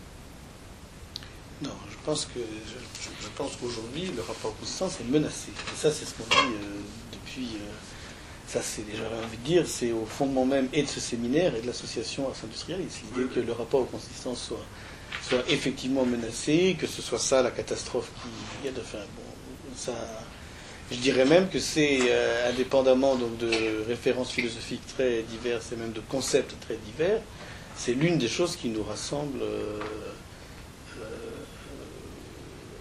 qui a fait qu'on qu'on a fait ensemble cette association et qu'on a fait ce séminaire ensemble. Mais je dirais pas, je sais après euh, quand ça commence, d'où ça vient, est-ce que ça a jamais commencé à un moment, euh, j'en sais rien. Il y a un état actuel, alors bon, je ne vais pas, refaire toutes les analyses sur le capitalisme, etc. Pourquoi, pourquoi maintenant, pourquoi plus, plus maintenant qu'il y, a, qu'il y a 30 ans, etc. Euh, Ça, c'est lié avec l'histoire des, c'est lié à l'histoire des techniques justement et à, et à- et à- à leur usage, à leur industrialisation, aux politiques industrielles euh, dont elles ont fait l'objet, etc., etc. Ça, c'est tout le projet qui a fondé euh, et l'association et le séminaire. Oui, oui, non, bien sûr. Alors, est-ce qu'on peut dire qu'au fil du XXe siècle, ce rapport, consistance, s'est petit à petit dégradé? Je pense que Husserl, à un moment donné, quand il parle de... Alors, je n'ai pas du tout lu Husserl, d'un moment où vous aviez dit... C'est Euh, super, on, pa- on- on parle beaucoup aujourd'hui aujourd'hui des auteurs qu'on n'a pas lus, mais c'est- avait dit notre situation. Est-ce qu'il en train de dire que la situation va mal? Non, mais là, là je ne peux pas le faire en, en, en, 5 ou 10 minutes comme ça. Mais ce qu'il faudrait, euh, pour répondre à votre question, ce qu'il faudrait, ce qu'il faudrait faire, ça a été fait d'ailleurs, et, il faudrait prendre le paradigme dans la philosophie du XXe siècle, dans les textes, de la crise, de l'idée de crise. Et en partant, effectivement, l'un des moments forts, ça serait sans doute pas le premier moment, mais l'un des moments forts, ce serait la crise de Husserl. Alors, est-ce qu'on peut, est-ce qu'on peut analyser le projet de la crise, c'est-à-dire le projet critique, le projet critique qui anime la crise, euh, la crise des sciences européennes de Husserl, comme effectivement une critique de la de ce qu'on transposerait dans une toute autre langue qui n'est pas celle de Husserl, comme une disparition du plan des consistances ou une menace. hein. Oui, sans doute. Sans doute, avec beaucoup d'attendus, en faisant beaucoup de rances, en montrant, en faisant très attention à ne pas apprendre un concept pour un autre, mais, probablement que l'idée directrice de Husserl dans la crise, c'est euh, quelque chose comme ça. Mais, simplement, ce que, ce que moi je ne ferai pas, c'est de. Moi je ne le ferai pas, c'est de, de lire l'histoire du XXe siècle comme une décadence de ce plan-là, comme quelque chose qui serait une sorte de chute continue ou de dégradation continue. Ça, ça je ne le ferai pas, en tout cas, avant d'avoir sérieusement réfléchi et d'avoir posé plein plein de, questions. Donc si c'est ça, euh, c'est ça l'arrière-fond de votre question, est-ce qu'on peut l'utiliser comme une, comme une chute Moi, je dirais pas jusque-là. En tout cas, je ne le ferai pas. euh, euh, je ne le ferai pas comme ça, parce que je pense que c'est des que, les, que les que les grandes mutations qui jalonnent cette histoire sont pas euh, ça dans le sens d'une d'une chute progressive, qu'il y a plutôt des C'est- quand même, de- dans son bouquin, Richard Sennett, c'est- sa thèse. On va arriver à une superficialité du rapport au, travail euh, euh, de par euh, l'accentuation de toute mesure néolibérale. qui- Il y a quand même une Oui, oui, non, mais ça, là, ce que je, l'ouvrier par rapport à sa machine était totalement. Là, c'est juste- Mais il y avait un rapport tout de même à un métier. Aujourd'hui, les gens ne savent plus pourquoi ils travaillent. Non, là, là juste ce, ce sur quoi j'attirais l'attention, et je suis toujours très, très vigilant là-dessus, c'est de ne pas réintroduire dans le type de, de, de, de schéma qu'on produit une philosophie de l'histoire indue dont on n'a pas la maîtrise, dont on n'a pas pensé avant tous les, euh, tous les, tous les tenants et les, et les, et les aboutissants. Donc, euh, c'est de faire attention au type de philosophie de l'histoire que portent les concepts qu'on utilise. On avait eu un jour, euh, à propos de Nietzsche, c'est la première année, une discussion là-dessus, là-dessus, où je t'avais interrogé, je me souviens, sur justement euh, le type de philosophie de l'histoire qui était impliqué ou supporté par ton usage du concept de décadence, justement, avec lequel je continue à avoir des difficultés. Alors justement, euh, moi je pense qu'il faut répondre euh, scrupuleusement à la question euh, Ars Industrialis, nous avons dans notre manifeste convoqué une phrase de Paul Valéry. Il a parlé des grands discours sur la crise, ben, il y a Husserl et il y a Valéry. Bien sûr, mais ça, ça va se voir. on ne sait Dans la première moitié du XXe siècle. Puis après, il y en a d'autres dans la deuxième moitié du XXe siècle. Il y a aussi, non, pas de crise, mais quand même, on parle de malaise, il y a Freud. Et puis, il y en a quand même un certain nombre. Oui, bien dire qu'il y en a un paquet absolument incroyable, pour tout dire. Ouais, bien On sûr. regarde des bons et des moins bons. Et des, même des terribles. Et il y en a, voilà, c'est ce que j'allais dire. C'est pour ça qu'il faut faire très attention. Non, mais, mais- c'est en faisant de la dénégation sur la décadence qu'on laisse aux décadentistes dans le règne de la- du contrôle des esprits. Donc euh, il y a un processus, il y a de la décadence. La décadence de l'Empire romain, c'est une réalité historique. Donc il y a de la décadence, il ne faut pas dire qu'il n'y en a pas. C'est très dangereux à manipuler. C'est pas parce que, par exemple, imagine que tu es assis sur une caisse de dynamite, c'est pas parce que tu vas dire que cette caisse de dynamite est très dangereuse que tu vas dire que la dynamite n'existe pas. Non, c'est justement parce que la dynamite existe et qu'elle est très dangereuse qu'il faut absolument penser la dynamite. La dynamite étant d'ailleurs ce qui a été appelé par Nobel. L'Académie Nobel vit des royalties que produit encore, qu'a produit la dynamite. Euh, nous sommes, nous, des êtres dynamitants d'ailleurs, et nous sommes de la dynamite. Pierre Rochefou. Les êtres humains disent. Paul Valéry dit ça aussi. L'être humain est, est- c'est de la dynamite. Euh, Valéry dit, parle de baisse de la valeur esprit. Et, je reviens, excusez-moi d'être un petit peu insistant là, mais sur, le, sur la grammatisation et la pharmacologie. Parce que qu'est-ce que c'est que l'histoire de la décadence? D'ailleurs, j'ai parlé de Foucault un petit peu au début de ce séminaire, j'y reviendrai. De quoi est-ce qu'il parle Foucault? Qui est un peu un décadent dans son discours. Puisque quand il, quand il, quand il en appelle aux pratiques de l'Empire finissant, de tous ces, philosophes dégoûtés de l'Empire, et qui se retournent sur le, souci de soi, etc., c'est quand même quelque chose qui a à voir fondamentalement à une époque de ce qu'on appelle la décadence de l'Empire romain. Euh, de quoi est-ce qu'il parle? Foucault Il parle de quelque chose qui se produit dans l'Empire, qui a commencé, moi j'essaie de le rappeler, bien avant l'Empire romain et bien avant l'Empire hellénistique et bien avant l'impérialisme en général, bien que ce soit le début précisément de l'impérialisme athénien, à savoir la sophistique, qui est une crise sur le pharmacone et qui va induire, Jean-Luc Serrois l'a très bien rappelé dans une préface ou une postface plutôt à Sophocle, et Sophocle, c'est c'est- à un moment donné de décadence de la société athénienne. C'est parce qu'il y a quelque chose qui ne va plus du tout que Sophocle fait dire à, je ne sais plus à quel personnage, je crois que c'est à Tirésias, euh, euh, le, divin se retire, euh, etc. Donc des, moments comme ça dans l'histoire, il y en a tout le temps. C'est pas parce qu'on dit ça qu'on fait de la philosophie de l'histoire. Par contre, il y a à partir de Nietzsche, c'est parce que c'est surtout à partir de Nietzsche que ça se passe. Et immédiatement derrière, ou pratiquement maintenant, Freud, début de Freud. Et puis Husserl, qui pose pas le problème en termes consistance, mais en termes d'intuition. Parce que la question de l'intuition chez Husserl, c'est la question de la consistance. La question du rapport aux Zaïdek, etc. Et puis juste derrière, alors, malaise dans la civilisation, euh, Valéry et tant d'autres, y compris Heidegger, et tant d'autres, ne parlent que de destruction du rapport aux consistances dans quelque chose que justement Nietzsche appelle le nihilisme. Euh, et ça, ne fait que s'aggraver euh, depuis, à mon avis, cette, situation. Et je pense que ça, c'est un mouvement euh, de. Alors là, je ne dirais pas de décadence, mais d'aggravation. Euh, ça, pour moi, ça c'est la proposition que je porte depuis longtemps, mais on n'est pas du tout obligé de la partager, bien sûr, mais je pense que c'est une question de rapport à la grammatisation. C'est un processus de grammatisation qui fait, qui, qui- qui est dans un- qui est actuellement qui est en train de se produire, et qui fait que nous n'arrivons pas à réaliser le processus d'exappropriation, comme disait Jacques Derrida, qui permettrait de réidiomatiser. C'est ça que nous disons, moi je crois, dans, ce que dans ce que je disais. Euh, mais de, Oui. D'accord, ben on va. Mais de ce côté, c'est- pour répondre à la question de Simon. Parce que c'est une vraie question.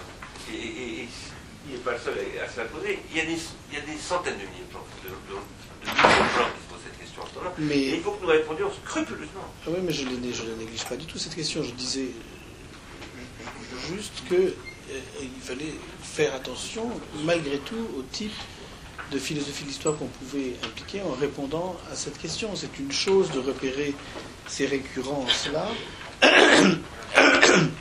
C'est une autre chose de dire qu'il y aurait un processus de décadence continue. Décadence continue, ça veut dire que c'est une sorte de chute progressive, continuelle, continue, et ça c'est beaucoup moins évident.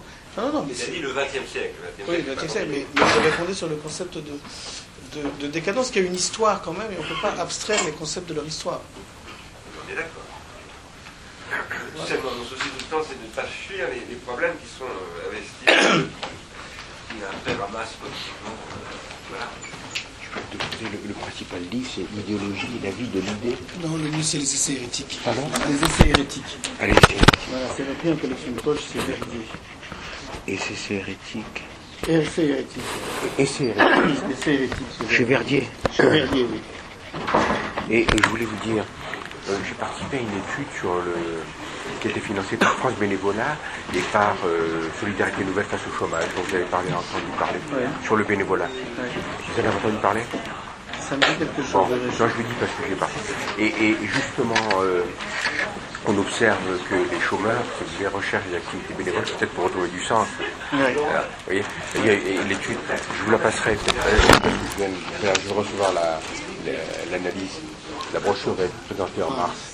Je vous passerai si vous voulez. Parce que ça plaisir. peut être intéressant. Ah oui, oui, parce que ça, je travaille beaucoup sur le travail. Dire, si c'était possible, euh, votre, votre présentation, comme moi, j'ai directeur de ressources humaines, moi j'ai beaucoup travaillé sur les Oui. Est-ce qu'il est possible de, de l'avoir? Je vous promets là, un retour. Je vous promets Oui, un je retour. vous écoutez, il faudra me le rappeler, je sais pas Bon, comment. d'accord. Vous l'envoyez à vous pouvez, alors, j'ai un site. Comme vous voulez. Je- en fait, je voudrais que avez un mail tu jamais. Écoutez, on. Je parce que d'abord, elle n'est pas. Je comprends. Je. Merci. Le non, j'ai toute ma vie. D'accord. qu'en entreprise. Ah oui. J'aurais dû vous indiquer si je faisais à l'école normale. Je sais pas, je suis bien. Ah bah À ce moment-là, je demande à donner. Ah bah, D'accord. Voilà. Excusez-moi, je prends ça parce que j'ai peur. C'est extrêmement agaçant parce que ça fait